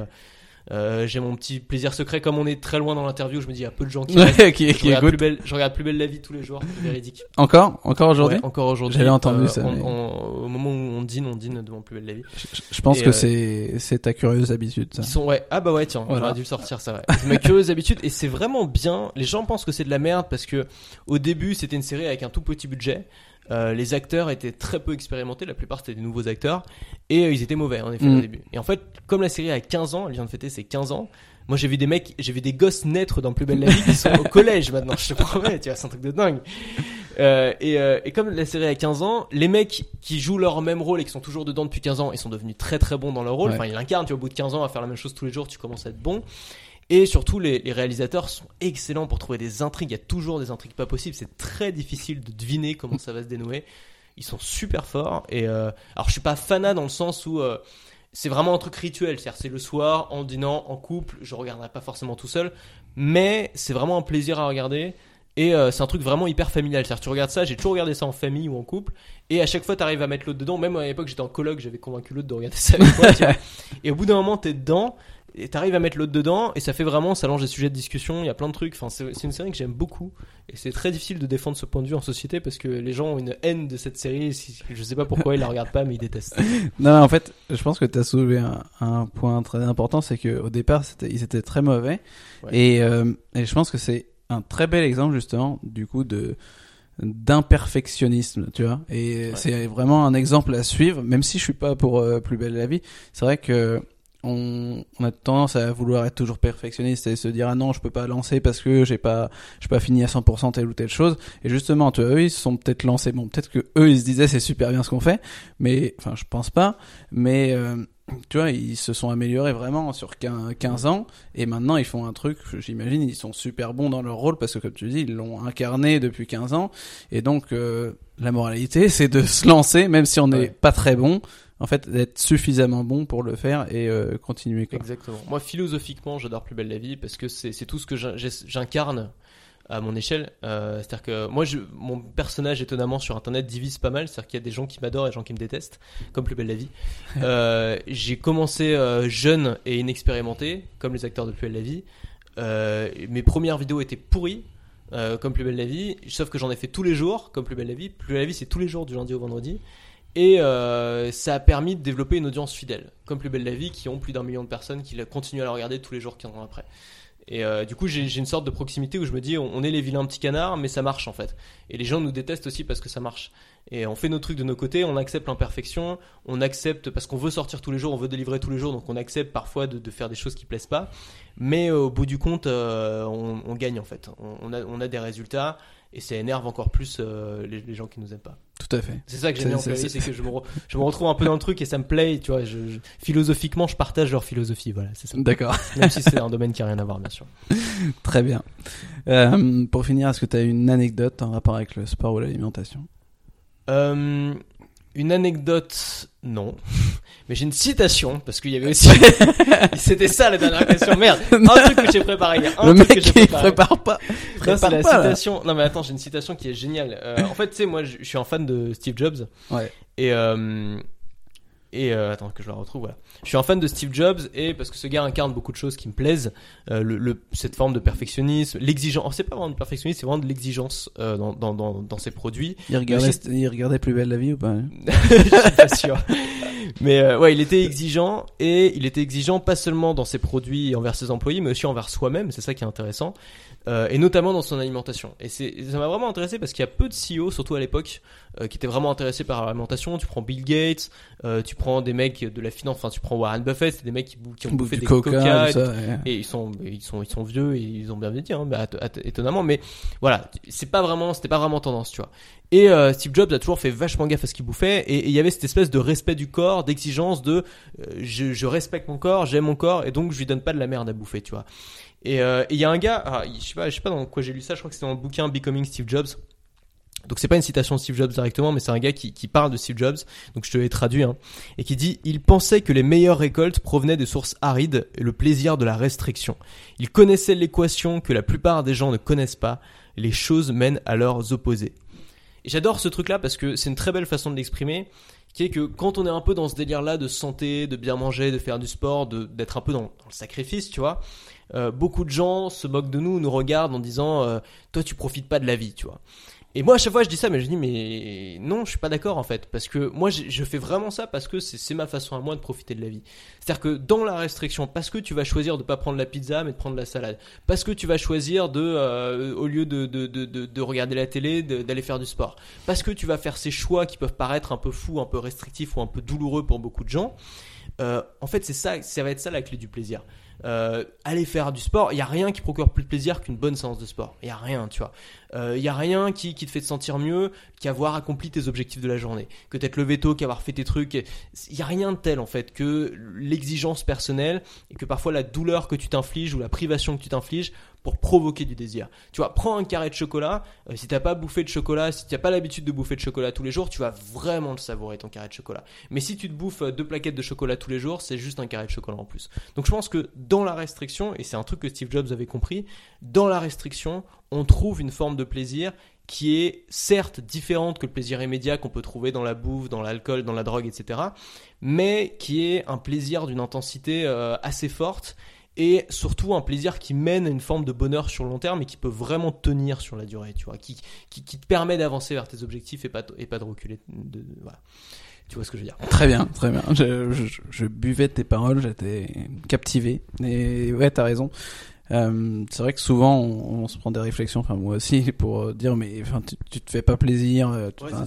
mais alors que si, en fait, tu te fais plaisir déjà.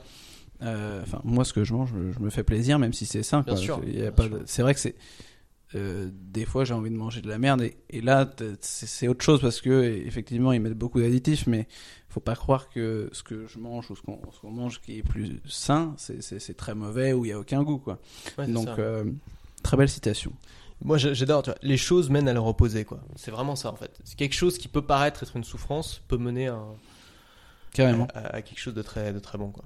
carrément Euh, pour terminer Antoine est-ce que tu peux donner aux auditeurs les liens vers lesquels ils peuvent te retrouver? Ouais, bien sûr. Bah, mon site, antoinebm.com, euh, mon contenu est quasiment exclusivement publié par email. Donc, euh, si on veut rien rater, il faut s'abonner à la liste email. Donc, antoinebm.com, on s'abonne à la liste email.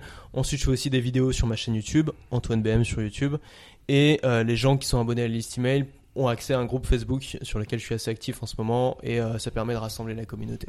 d'accord merci beaucoup Antoine d'être passé sur le podcast Bah, merci à toi, Brice. C'était très sympa. merci à bientôt Ciao. Ciao.